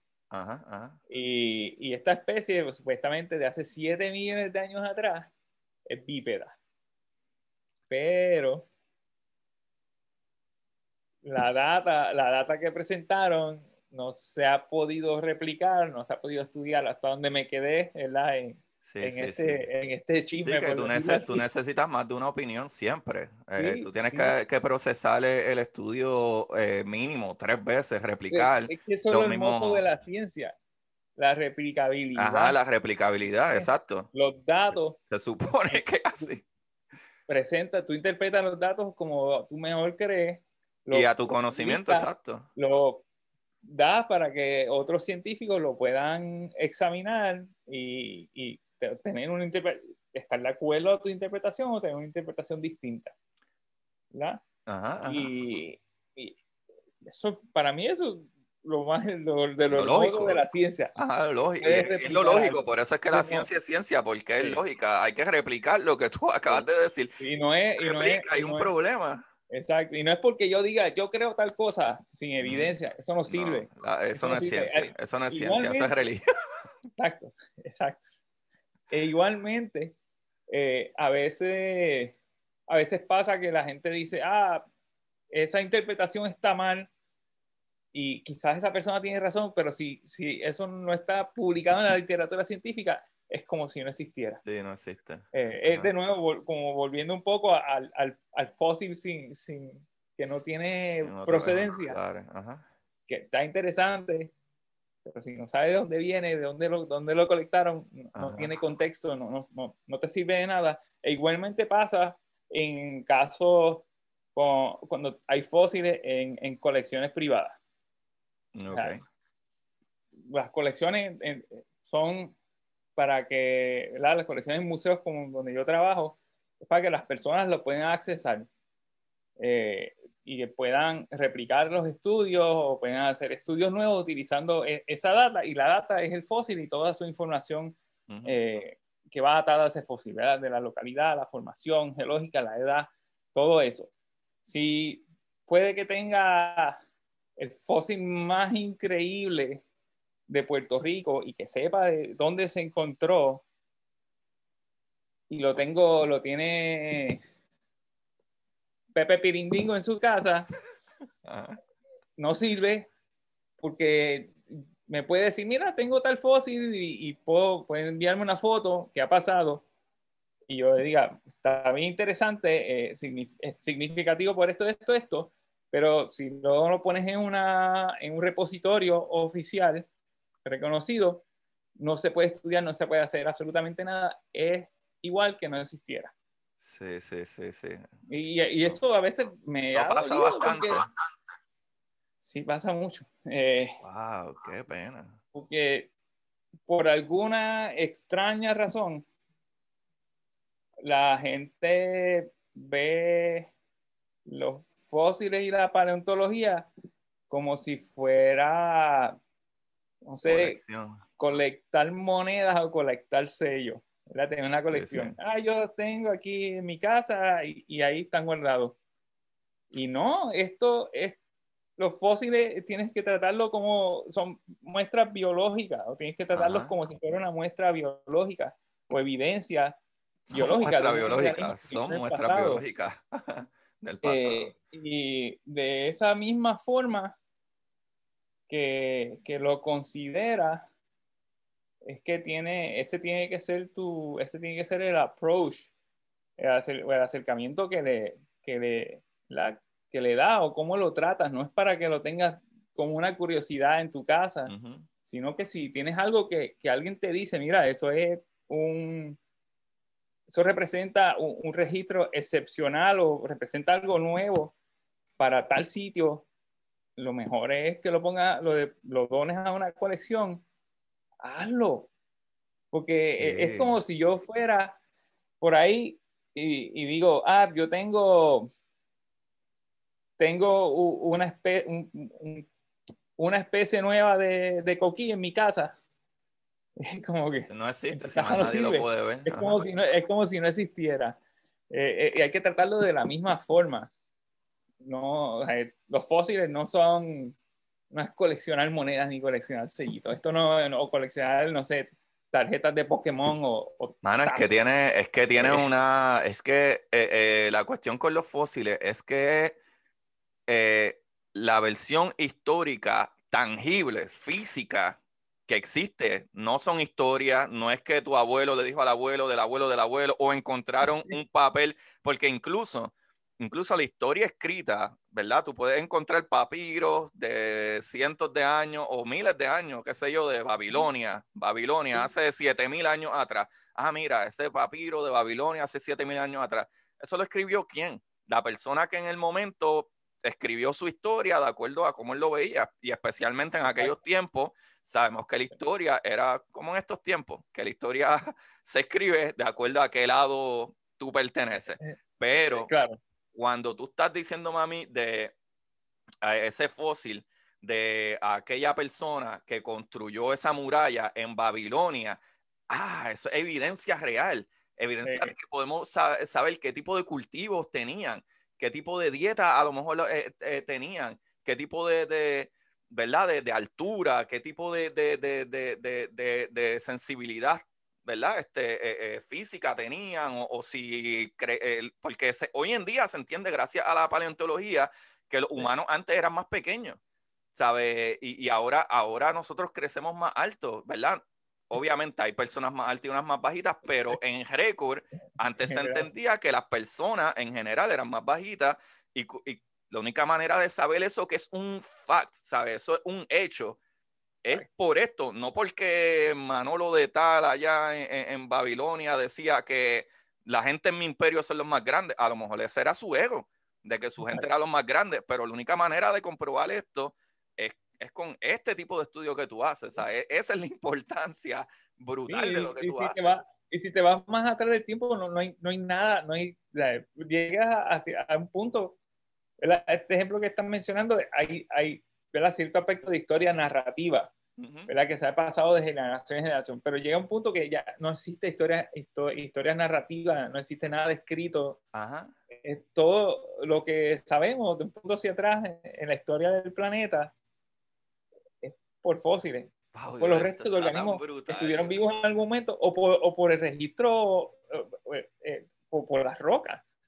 Porque de igual, igual forma, ¿verdad? Que utilizamos los fósiles para determinar ciertos aspectos biológicos del planeta, utilizamos otros tipos de rocas para determinar si habían eh, eh, volcanes. Ajá, los cambios, cambios geográficos. ¿Cómo ha cambiado, verdad? Si todo estaba, si una zona estaba bajo agua o sobre agua. Cómo, ¿verdad? Cómo se ha ido formando el planeta a como lo vemos hoy día de hace millones de años atrás. Entonces, los fósiles son, para mí, son importantísimos y de verdad, no es, para mí, mira, hay, hay mucho debate respecto a las personas que, que, tienen colecciones privadas de fósiles. Y desde mi punto de vista, hay, si, si alguien quiere tener una colección privada de fósiles, eh, que los tenga, pero que, pues, que consulten siempre con, con algún experto y que estén disponibles. Y yo entiendo, exacto, que pueden dar acceso a los mismos. Que entiendan que, que, con estos artefactos, con estos ejemplares, se puede hacer ciencia y que son, son parte, no, son tuyos, son parte del, del patrimonio de, de, del planeta, del patrimonio de, civilización, de, una, de, una, de una nación, ¿verdad?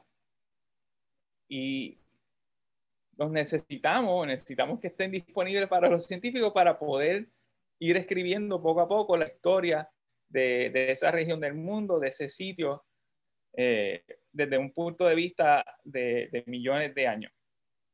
No es como para que tengo aquí el hueso más increíble fósil de Puerto Rico y lo tengo encima de la tele de adorno. Sí, no existe. Ahí no sirve, es como, es como si no existiera. Sí, no existe. Eh, y es muy interesante, perdona que te interrumpa, pero es súper interesante. Este, eh, yo que, que mencioné ahorita, estaba, ah, yo leí el libro de Sapiens y es increíble que nosotros empezamos a escribir hace menos de, de o alrededor de 8000 años antes de, de Cristo. Loco, eso es los otros días, o sea que no existe récord alguno de que existía antes. Y ponerse a pensar de que tú puedes encontrar historia de historias de cosas como eso, como lo que hablamos, de, de 29 millones de años atrás.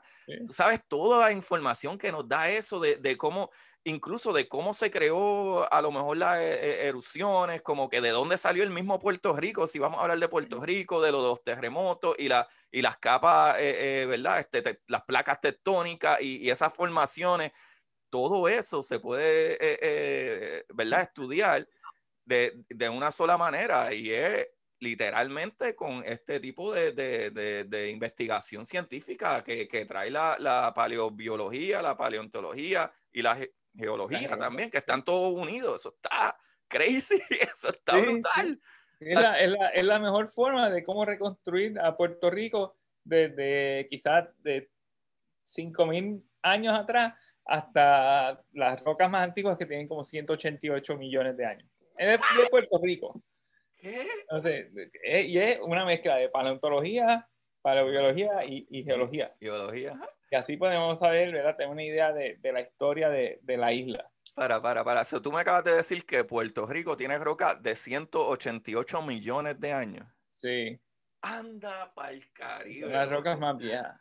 Anda para el Caribe. Son, son unos, son unos, unos pedernales que es un tipo de roca sedimentaria en, en Bermeja, en Sierra Bermeja. Wow. Eh, y, estos, y estos pedernales eh, es una roca de sílice formada por esqueletos de radiolario, que son como, como si fueran como unas amebas con un esqueleto de sílice. Sílice, ¿verdad? Es lo que hace el, vidrio, es sílica. ¿verdad? Ajá, Eh, de la botella. Un, tipo de, un tipo de piedra, eh, para la gente que eh, de manera sencilla, una piedra. Es, es, un mineral. Es la, es la composición. Eh, y, esta, y estas amebas unicelulares bien chiquititas tienen este esqueleto de sílice para protegerse. Y a medida que mueren, ¿verdad? El esqueleto cae al fondo marino y se depositan, se, se forma esto que se llama como, eh, se le conoce como silica ooze. Eh, y hoy día está en los océanos, en zonas profundas, ¿verdad? Zonas más allá de lo que se llama... Hay, hay un nivel en el océano donde el carbonato que es lo que usualmente, especialmente en las zonas tropicales, casi todos los, esqueletos, todos los esqueletos, casi todos son de carbonato de calcio. Como lo que te hablé ahorita de los corales, que son aragonitas, todas las conchas son de carbonato de calcio. Como que, es de las mejores cosas para estudiar. Hay excepciones, ¿verdad? Hay cosas que tienen esqueletos de sílice, como las esponjas, tienen esqueletos de sílice, los radiolarios, las diatomeas tienen esqueletos de sílice. Y hay un nivel, eh, hay un nivel de profundidad en el océano donde el carbonato simplemente se disuelve. Ya no aguanta, no aguanta la presión. pero la sílice aguanta. Ah, la sílica es como, es, es cuarzo. Ajá, es como estos animales un tipo de, de, piedra. de cuarzo. Entonces, eso sí se preserva. Entonces, caen, al fondo, caen al fondo y se forman estos sílica us que eventualmente llegan al registro fósil. Y estos pedernales en Bermeja tienen esqueletos de radiolarios que se pueden fechar, porque se conocen, se conocen edades bastante exactas para esto y se puede saber de dónde vienen. Y vienen de algún sitio, se originaron o el lugar donde vivían estos animales cuando estaban vivos era en el Océano Pacífico. Entonces Puerto Rico tiene un pedacito en el suroeste del Océano Pacífico que a medida que, que por ahí por las piedras, por ahí. Los continentes se fueron rompiendo, la Norte y Suramérica estuvieron unidos, y a medida que se fueron abriendo hace más de 100 millones de años atrás, pedazos, ¿verdad? Se van rompiendo y se van moviendo movimientos relativos hacia el oeste. Y un pedazo del Pacífico como que empieza a, a meterse entre medio, y es lo que va poquito a poco formando parte eh, de lo que eventualmente es la placa tectónica del Caribe. Y, y, Puerto Rico y las otras Antillas mayores son como una, son unas amalgamas de, con pedazos del Océano Pacífico, pero también como una, una, una aglomeración de pequeñas islitas volcánicas que se empezaron a formar en esos comienzos, eh, que era que podemos llamarlos, eh, o serán llamados como las proto-Antillas, mm. eh, que fueron a lo largo de la, del movimiento de la placa del Caribe en dirección este, eh, que fueron colisionando y se fueron uniendo en diferentes momentos durante la historia. Por ejemplo, en Puerto Rico tenemos, o se considera que hay como tres centros volcánicos. Wow. Noreste, centro y suroeste. El noreste y centro colisionaron eh, durante el Cretáceo, hace más de 66 millones de años atrás, y formaron como una isla. Y luego el suroeste, entre el suroeste y el noreste, ¿verdad? Habían cada centro volcánico eventualmente chocó hace como 60, 55 millones de años atrás. Y toda esa, todo, ¿verdad? Todo esto entre medio de esos dos islitas era océano, un fondo marino y al chocar ese fondo marino se eleva. esta es la, la, la, cadena de montañas que conocemos como la cadena. Dios mío, qué entre, Aguada, entre Aguada y Rincón es ese fondo marino de hace 50, 40 millones de años atrás. Wow, loco. Yo te iba a preguntar eso. te iba a preguntar, ¿hace cuánto entonces con esa unión, verdad, de, de esas placas que no me acuerdo de los nombres ahora, de cuando se rozan un nombre, cuando se impactan eh, de eh, frente otro.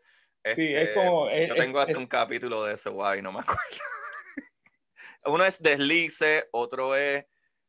Eh, wow, no me acuerdo ahora, mala mía, Corillo. Busquen el capítulo.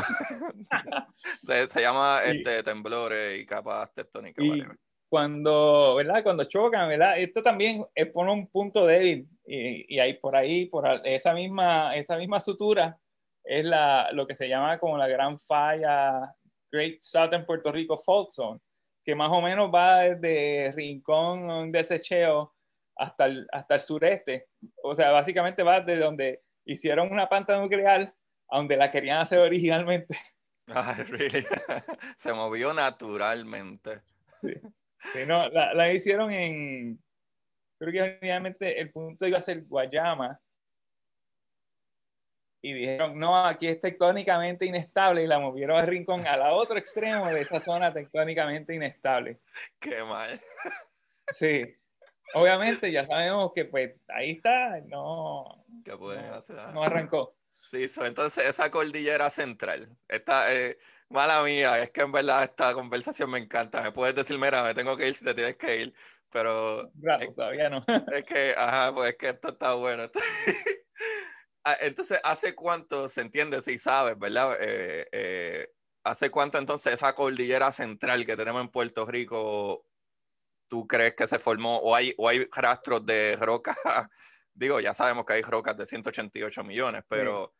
pero... Es bien, es bien complejo porque también eh, hay, hay partes que han sido estudiadas en mayor detalle que otras y hay parte de estos mapas geológicos, o muchos de los mapas geológicos que hay de Puerto Rico, se hicieron en los 60.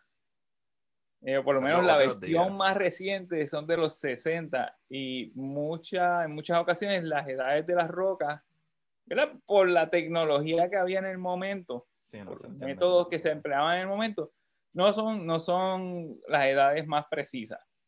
Sí sabemos que todavía había el, el último volcanismo en Puerto Rico fue hace como 36, 35 millones de años atrás. Ese, ese es el fin del volcanismo. En, Puerto Rico. So, no hay manera que vuelva a existir volcanes, aunque se raje el, el piso del medio de, la, de una placa tectónica, no va a salir lava de allá aquí No. Aquí, en Puerto Rico. Ajá, en Puerto aquí, allá en Puerto Rico no. Eh, entonces, y la, la, geología es bien, es bien compleja porque tienes partes donde tienes, tienes rocas volcánicas, pero recuerda, las rocas volcánicas salen de un volcán. y en el, caso de, en el caso de islas, especialmente en zonas tropicales, tienes el volcán y como el volcán está como elevado sobre el nivel del mar, o estás muy cerca al nivel del mar, todo lo que está alrededor está muy somero, está muy cerca de la superficie. Y esto es hábitat perfecto para corales.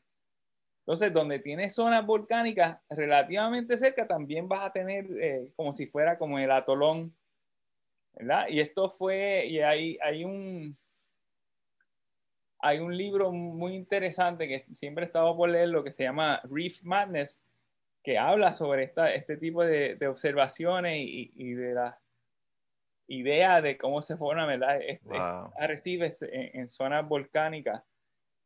Eh, y por mucho tiempo, para mucha gente, especialmente viniendo de otras zonas de estudios, cuando iban al Caribe, como que para ellos era mind blowing que hubieran rocas volcánicas y rocas calizas que están formadas en muchos casos por corales o representan áreas someras del océano cerca de estos, de estos volcanes. Pero pues, ahora, según lo entendemos, hace, hace más sentido. Eh, Pero ¿por qué hace más sentido? No, todavía... Porque toda esta gente o, otros estudiosos o, personas que fueron a Puerto Rico ¿verdad? a principios de, de, de siglo a estudiar, venían de aquí, de Norteamérica. Y para eso, como no, tenían ese conocimiento o no, o no, entendían bien, o no, no era algo que vieran comúnmente. Sí, sí. esta, esta, esta, cercanía entre volcanes y zonas de arrecife. Pero Puerto Rico lo ve. Entonces tiene muchas ocasiones, ve rocas volcánicas y encima de la roca volcánica tiene lo que comienza a ser eventualmente un arrecife. Un arrecife. 70 millones de años atrás. Entonces, toda la geología en la zona central es bien compleja eh, por la tectónica que ha ido cambiando la isla, por que pues la, si tienes volcán vas a tener diferentes tipos de depósitos, ya sea relacionados directos al volcanismo o sean por efectos como eh, secundarios al, al volcanismo y, hace falta mucho trabajo. Ah, ¿verdad? Según, según Lo, que puedo, lo que puedo, he podido apreciar. Wow, es que Eh, nosotros sabemos tan poquito. De, es que hay tantas cosas que estudiar, hermano. Hay, y ese es el problema. Hay tantas cosas estudiar que ahora mismo, eh, ¿verdad? Con, con la paleontología y, y en general geología, o sea, se saben tantas muchas cosas, pero es que tú necesitas siempre de algo más para entender otra cosa. Y ese es el problema. Llegar al punto de que, ah, mira, ahora entendemos todo esto y nos podemos hacer esta otra pregunta. O sea, ese, ese, ese es el challenge de la ciencia. O sea, si no entendiéramos el núcleo atómico, no entendiéramos entonces eh, eh, esos cambios de isótopo y no entendiéramos, eh, eh, eh, eh, ¿sabes? Esos, ¿sabes? To- toda esa gama de, de- de qué tipo de material y, y- porque es un poquito, ¿verdad? Digo, yo hablando acá como los locos, es un poquito lógico si tienes niveles, ¿verdad? De, Sí, de claro. sedimentos diferentes, como que el que está más abajo es más viejo. Y si puedes probar que el que está entre medio de estos dos tiene 10 millones de años, ah, pues el que estaba antes tiene que tener más años, o sea, el que Ajá. estaba más abajo. Pero llegar al punto de tú poder probar cuántos años tiene ese sedimento de ahí abajo conlleva otra ciencia, ¿sabes? Sí, No es- sí. No es por lógica como que, no, si, si llevas siete pies bajo tierra, hace siete pies bajo tierra, no, porque, y más ahora que los humanos hacemos tantas cosas, por ejemplo, tú entierras a un humano siete pies bajo tierra, ya le está bajo siete niveles o siete pies bajo tierra, eso no es, no es tan sencillo como parece, ¿sabes? Tienes que... No es tan, no es tan fácil. Es, es increíble. Y, y mira, en, en, en, en Puerto Rico, desde el punto de vista de, de paleo, en Puerto Rico queda un muchísimo trabajo por hacer. Eh, Ya por lo menos las una de, las una de las cosas que para mí era, era o es más importante, ¿verdad? Para poder entender cuándo pasaban estos sucesos, es saber la edad de las rocas. Y eso se ha venido trabajando desde mínimo desde el 2003, por lo menos de las rocas, eh, de las secuencias sedimentarias Ajá. de edad de fósiles. Eh, y por lo menos de las que me interesan a mí, que son de 33 millones de años atrás para adelante. Eh, ya eso se ha ido trabajando por diferentes personas desde, desde 2003. En 2003 fue la primera vez que, que junto con algunos colegas sacamos un resumen, había un, apenas un resumen donde teníamos unas edades de unas rocas eh, que nos interesaban. Y eventualmente eso eh, se expandió en un trabajo más largo. Ya se puede, ya se, que ya se puede citar más fácilmente, decir, estas rocas tienen tantos millones, estas tienen tantos millones. Ya ese es un punto de comenzar. Y de ahí es que puedes ¿verdad? estudiar mejor los fósiles y, y montar una, una mejor narrativa. Porque en algún momento, un ejemplo, el mejor ejemplo, ahí en el área de San Sebastián, entre Moca y Utuado, y hay una formación caliza que se llama las calizas lares. Okay. Y cuando yo empecé a estudiar en 2000, en, los, en, dos, en 99, 2000, Ah, eh, mi misma edad probablemente. Más o menos. Yo empecé medio tarde. Yo fui bien lento también. Yo me tardé un montón de años en, en el bachillerato. Eh, no, yo digo, me gradué el, en el 2000, si no me equivoco, de la high school. 2000. No, yo, yo me gradué dos años antes. Okay. Yo, me, yo me gradué en, en 98, pero me fui al training eh, básico y, y avanzado de, de, de, ejército, porque estaba en ah, la okay. Guardia Nacional. Ajá. Tenía curiosidad, lo hice y ya, bye. Ajá.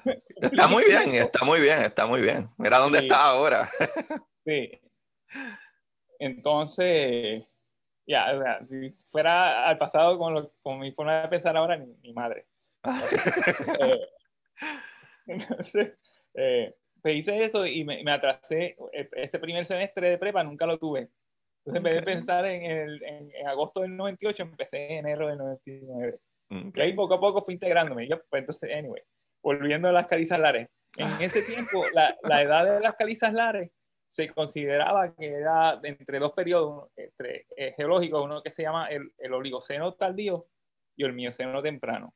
Y eso, te digo ahora exactamente, no quiere decir que o se, ¿verdad? Basándonos en eso, lo que consideramos como las calizas lares tienen, tenían una edad de, a ver, 100 millones de años. No, ojalá. No, más joven, más joven. Eh, la caliza es más bien la, la ¿Ah? piedra blanca que se ve al principio de, de, cualquier montaña, que uno le mete un cantazo y, y digo, las que puede accesar por encima, hablo. ¿Verdad? Esa es más o menos la piedra caliza, la que es más blanca en el centro. En el norte, en el norte sí. Ajá. En algunas partes de Chile. Mira, eh, hubiera sido entre, entre 27 a 20 millones de años atrás. Eso es lo que se pensaba de las calizas lares hasta, como hasta el 2000, hasta hace unos años atrás. Wow. Luego vienen estos estudios utilizando los isótopos, como hablamos al principio, y, lo, y las ostras y, otro, y otros moluscos. Y ahora sabemos en mayor precisión que las calizas lares se depositaron entre 26 y 24 millones de años. Wow, súper preciso. Eh, dos, eh, solamente dos, dos números nada más. Sí, sí, antes había un gap de de siete números, whatever. Y, Entonces, cualquier cosa, cualquier persona que hablaba algo de las calizas lares y todos los corales, y, tenía que tomar esto en consideración. al, hacer este, este estudio que publicó una, una, colega, unos colegas míos en 2015, agarras todo, toda esa edad súper amplia y la, y la, comprime. Es decir, ok, ¿verdad? Porque estamos hablando en millones de años que ya es, para empezar, son unos números, unas cantidades enormes de tiempo, y tú quieres tratar de comprimir eso lo mayormente posible para, por cuestiones de, precisión, ¿verdad? Y para poder em, tratar de, empatar lo que estás viendo en el registro de las rocas, en el registro fósil, con quizás con algún evento mayor a nivel local o a nivel mundial. Entonces, e, ese, ese ha sido como, yo creo que de los avances principales para entender mejor la historia de la presencia de organismos en Puerto Rico ha, sido, ha sido ese estudio, que fechó no solamente las calizas lares, sino que otros depósitos, y ya podemos ir ¿verdad? precisando mejor y, y, mostrando mejor las historias, eh, como la de Coquí. Wow, eh, si hubiéramos encontrado el Coquí hace 40 en ese tiempo, Hubiéramos dicho, te hubiéramos dicho que, ah, pues esto es entre, que existió entre 31 y 25 millones de años atrás. Ahora no, te puedo decir que 29 o 30. Estado vivo entre 29 y 31 millones de años atrás, con mayor precisión. Es que lo que digo. No solo, no solo, en Puerto Rico, sino que en cualquier sitio que uno trabaje, eh, eh, tienes que tratar, como paleontólogo, tienes que tratar de ser eh, obtener la, la, información más precisa posible para que tu, tu hipótesis ¿verdad? Pueda, ser, pueda ser mejor. Eh, sí, porque millones de años es un montón de tiempo, ¿sabes? Millones de años, eh, ¿sabes? Puede tomar un millón, probablemente con dos millones de años los humanos no nos vamos a ver como nos vemos ahora, o va, va a haber algún cambio, tengamos un dedo extra, ¿sabes? Millones de años es un montón de tiempo evolutivo, ¿sabes? Es un montón. ¿sabes? No, exacto, eso es lo que digo, como que es, increíble al nivel, pero eso es lo que digo, mira, mira lo que me acabas de, de, decir, que eso es lo que yo estoy, ¿verdad? Tratando de dejarle llevar a la gente, como que mira lo, lo complejo de esto, tú no simple y sencillamente estudias el sedimento de whatever y qué, qué nivel de tierra está o no.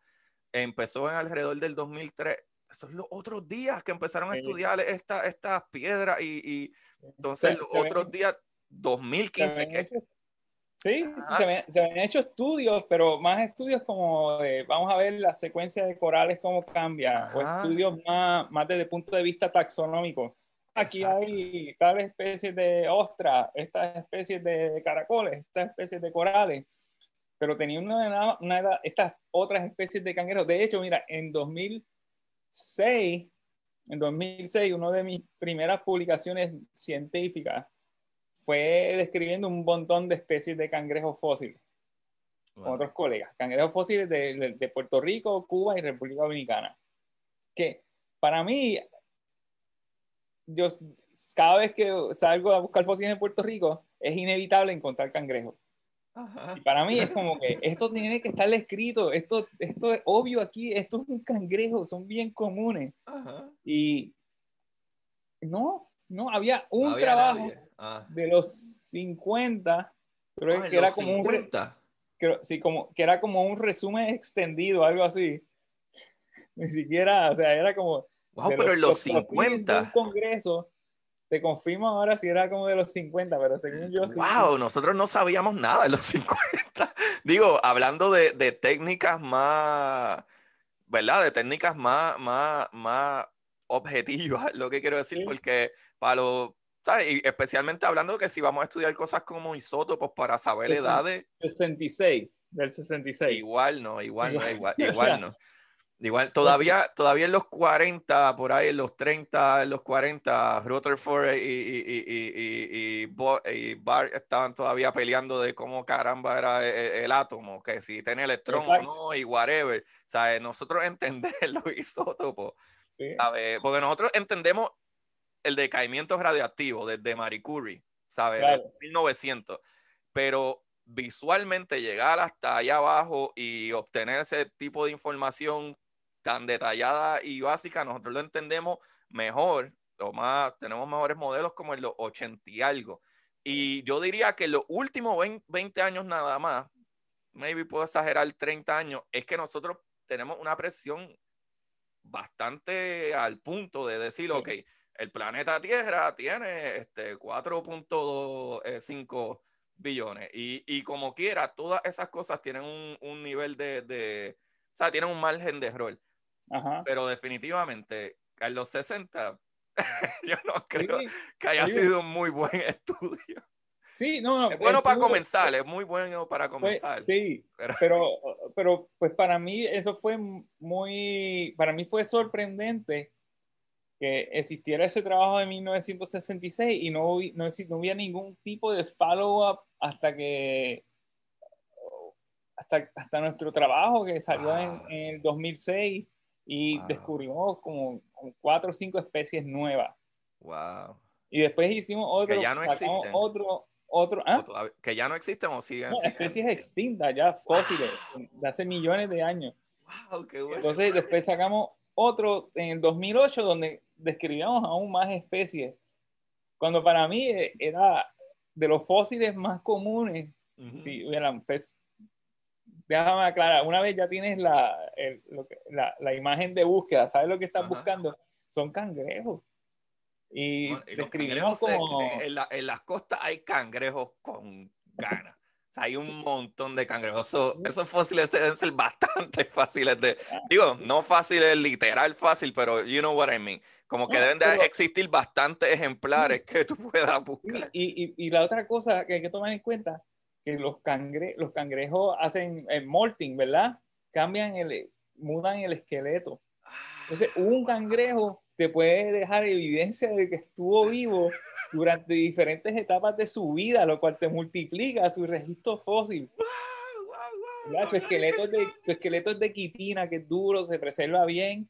Y pues yo cuando, cuando comencé a hablar con estos colegas en, no sé, como 2004, 2005, pues, yo para, para mí, hasta ese punto, dije, tiene que haber otro, ya todos estos tipos de cangrejos ya tienen que haber sido descritos y tienen que tener nombre ya, y no.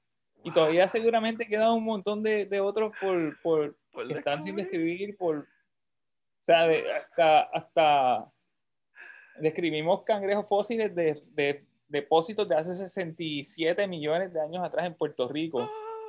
Que eran una especie nueva y de unas calizas en Ponce, de las calizas Lares, de otra formación que se llama la formación Juana Díaz, o sea, diferentes. Eh, casi, todos, casi todos especies diferentes de cocolía. ¡Wow, eh, loco! Ponte a pensar. A mí me impresionó que había un coquí de 29, 31 millones de años y tú me estás diciendo que hay unos, eh, ¿verdad? Este jueyes, este, unos cangrejos de sesenta y pico de millones de años. ¡Wow, loco! So, la fauna y flora de, de, de Puerto Rico tiene que tener, llevar, wow, este, cientos y cientos de años antes de que ningún humano entonces pisara ahí. Digo, millones de años antes de que ningún humano pisara ahí, ¿sabes? Eso está crazy, ¿sabes? la, creo que de los fósiles más de rocas calizas más viejos, ¿verdad? Eh, con la excepción de, de, los radiolarios de 188 millones de años. Eh, tenemos fósiles en, calizas de hace como, de hace poco más de 100 millones de años. Wow, también, también hemos visto, hemos visto especies de cangrejos, hemos visto especies de, de rudistas que son como rudistas son más o menos medio complicadas de describir. Es como una ostra glorificada. Eh, porque son unos bivalvos emparentados a las ostras, pero que llegaron a tamaños enormes. Entonces, en las zonas tropicales eran básicamente los formadores principales de arrecifes durante, la, durante el Mesozoico, durante, durante el Cretáceo. Entonces, durante los mares del Cretáceo, en lugar de tener corales como formando arrecifes como hoy día, habían principalmente rudistas. Eso. Y eran estos bivalvos, que algunos tenían forma de croissant, otros tenían forma como de zafacón, de diferentes formas, dependiendo de qué tipo, ¿verdad? Cada especie de diferente forma, dependiendo de qué tipo de ambiente eh, vivían. Y similarmente, como las ostras que utilizamos para el otro estudio, se pueden fechar puedes obtener, obtener eh, eh, eh, isótopos de estroncio que te dicen hace cuántos millones de años vivieron esos rudistos, además de que su morfología es muy particular y tú puedes decir, ah, tal especie de rudisto lo encontramos en rocas de 66 millones de años atrás en, en, Jamaica y tenemos la especie, la misma especie en Puerto Rico, entonces las rocas las podemos correlacionar a nivel regional entre islas. En Cuba también existe. Entonces, existe todo este grupo de trabajo de, de investigadores, de, de, expertos en rudistos en el Caribe. afortunadamente, cuando era estudiante, tuve la oportunidad de, de eh, durante un, simposio que se hizo de geología, eh, tuve la oportunidad de, ¿verdad? de conocer algunos de ellos, en adición a que mi, mi advisor de undergrad el doctor Hernán Santos de Mayagüez eh, es uno de los expertos en el Caribe de Rudisto. Entonces, bajo su tutelaje yo aprendí muchísimo de las rocas de, del Cretáceo de Puerto Rico y otras partes del Caribe. Y pues me fui expandiendo, ¿verdad? A aprender eh, con él y, salía mucho al campo yo solo y, leía, leía, leía mucho para ir conociendo mejor la geología de Puerto Rico. Pero con todos los trabajos que se han hecho, hace falta, hace falta tanto. Simplemente con el ejemplo que te di, eh, nada más desde el punto de vista taxonómico de los cangrejos que existieron en el pasado en Puerto Rico, que no había casi nada. Y pues en cualquier playa de hoy día, tienes, ¿verdad? Tienes cangrejos, tienes corales, tienes caracoles, tienes bivalvos, tienes todo una fauna que tiene alto potencial de dejar una marca, su marca de registro fósil y que se pueden hacer estudios taxonómicos que son quizás más sencillos, pero también se pueden hacer estudios de fauna que se te hacen más útiles cuando tienes ideas más precisas de cuándo se depositaron esas rocas. Exacto. Entonces, este trabajo, este trabajo de mis colegas de 2015, eh, el, el, impacto que pueda tener a futuro para otros estudios en Puerto Rico, yo creo que es muy significativo. Súper significativo. Porque te provee las edades. Claro. Y podemos decir, mira, en las calizas lares, desde que comencé, primero se depositaron 27, 26 millones de años atrás a 24 millones de años atrás. Puedes ir a, una localidad donde tienes todas esas secuencias puestas y puedes estudiarlo casi capa por capa o secuencia por secuencia.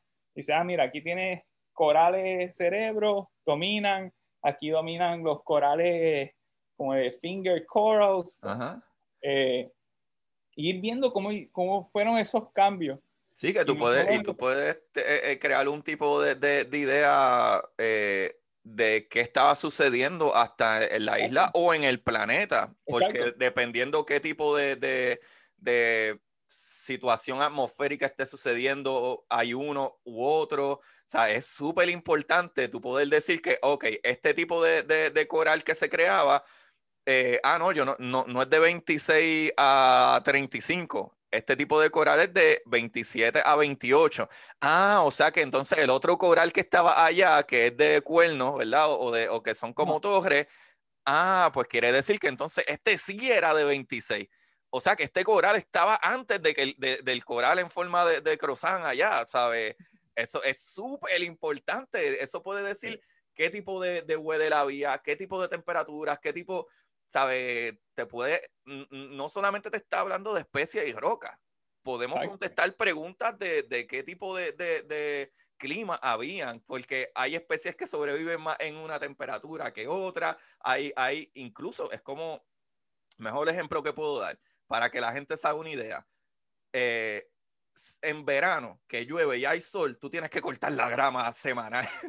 ¿sabes? Digo, cada par de días, en, en, en, ¿verdad? Cuando está más frío y qué sé yo, tú no tienes que cortar la grama tanto porque no crece tanto.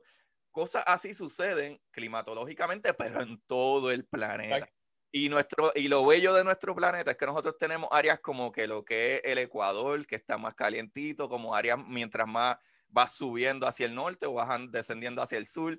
Y todas estas cosas, me parece impresionante lo que me dice, porque yo creo de, eh, me hablaste de que hayan estudios tanto en Puerto Rico como en Jamaica, como en Cuba y etcétera. Eso también nos puede decir como que, ok, estas primeras especies es mucho mejor saber si tenemos eh, eh, dos millones de años, ¿verdad? En diferencia a tener siete millones de años de diferencia.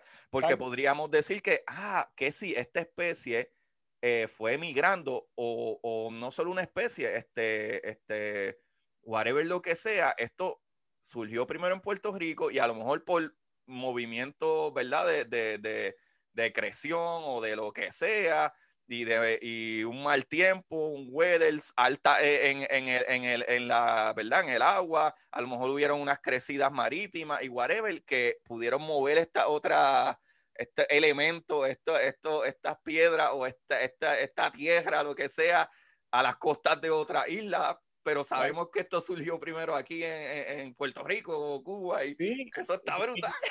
Y, con una edad, ¿verdad? Con, con, edades más precisas de, de cuándo vivió un organismo, eh, también puedes aplicarlo que, ¿verdad? Aplicarlo para estudios de, de sus descendientes modernos, de sus parientes cercanos modernos, pues puedes utilizar ese punto como lo que llamamos un punto de calibración. Por ejemplo, el, el, en teoría, cualquier persona que quiera hacer un estudio de la relación de las especies de coquí que existen eh, y su relación a su grupo cercano, su, su, otro grupo, otro género más cercano, necesitarían o deberían utilizar el, el, el, fósil de Puerto Rico como su punto de calibración. Es como que, ok, eh, el autoredáctilo aparece por primera vez en el registro fósil entre 29 y 31 millones de años atrás. Eso quiere decir que el género ¿verdad? de coquí, los coquí, el Euterodáctilo, se separó, ¿verdad? compartieron un ancestro común con su pariente más cercano, otro género de rana, de rana más de 30, 30 millones de años. Poco, poco, como mínimo como mínimo entre 31 y 29 millones eh, de años atrás. Entonces, eso es lo que se llama como un punto de, de calibración. Y similarmente puedes ir haciendo, no sé, como ah, tienes cangrejos de, si el cangrejo del género oportuno, que es el, el cangrejo de palanca azul, creo que es un, un género de cocolía. Eh, si el más viejo resulta ser el de, no sé, de otro sitio que tiene 35 millones de años, pues ese debería ser el punto de calibración para entender cómo, cómo es la tasa de evolución de ese grupo y hace cuánto se separó de su pariente más cercano. Así pasa con los dugones y los manatíes que comparten un ancestro común hace 33 millones de años atrás. O sea que ese es el punto donde se separaron los dos grupos que todavía existen de, de sirenios, los manatís que están en el Caribe y los dugongos que están en el Indo-Pacífico. Oh. Y así subsiguientemente para, para, cualquier grupo, pero para eso necesitas tener buena identificación de fósiles, que no siempre es fácil, y buenos puntos de, de, de, referencia de las edades de las rocas. mientras más precisas, mejor. mejor. Wow, loco. Jorge, llevamos dos horas y media. Yo sé, lo ya, casi yo, estoy, yo estoy volando en canto aquí. Wow, loco, mano. Yo no sé si la gente escuchará dos horas, pero mi, mi público es bien fiel y esta conversación ha estado, wow, ridículamente llena de información. Qué mucha información. Qué mal me va. Bueno, tengo los cachetes me duelen un poco. Está sufriéndome todo el hay que hacer hay que hacer una segunda parte. Igual. Ahí sí, sí, sí, sí, por favor, por favor. Es que este, mano, que no, no sé si yo eh, underestimate el trabajo tan brutal que hace un paleontólogo, como que para mí era simple y sencillamente algo de ah, estudiar los huesos de los fósiles y, y, ¿verdad? y las edades y qué sé yo, pero va mucho más allá. Te, te explica de qué tipo de, de, de, de, ¿verdad? De weather había, qué, qué, qué tipo de, de cambio en el planeta. O sea, eso, wow, son demasiadas cosas, ¿sabes? Es, es, ridículo, está, está buenísimo. No, el, el, registro fósil, y pues el registro fósil es interesantísimo porque está lleno de, está lleno de experimentos fallidos.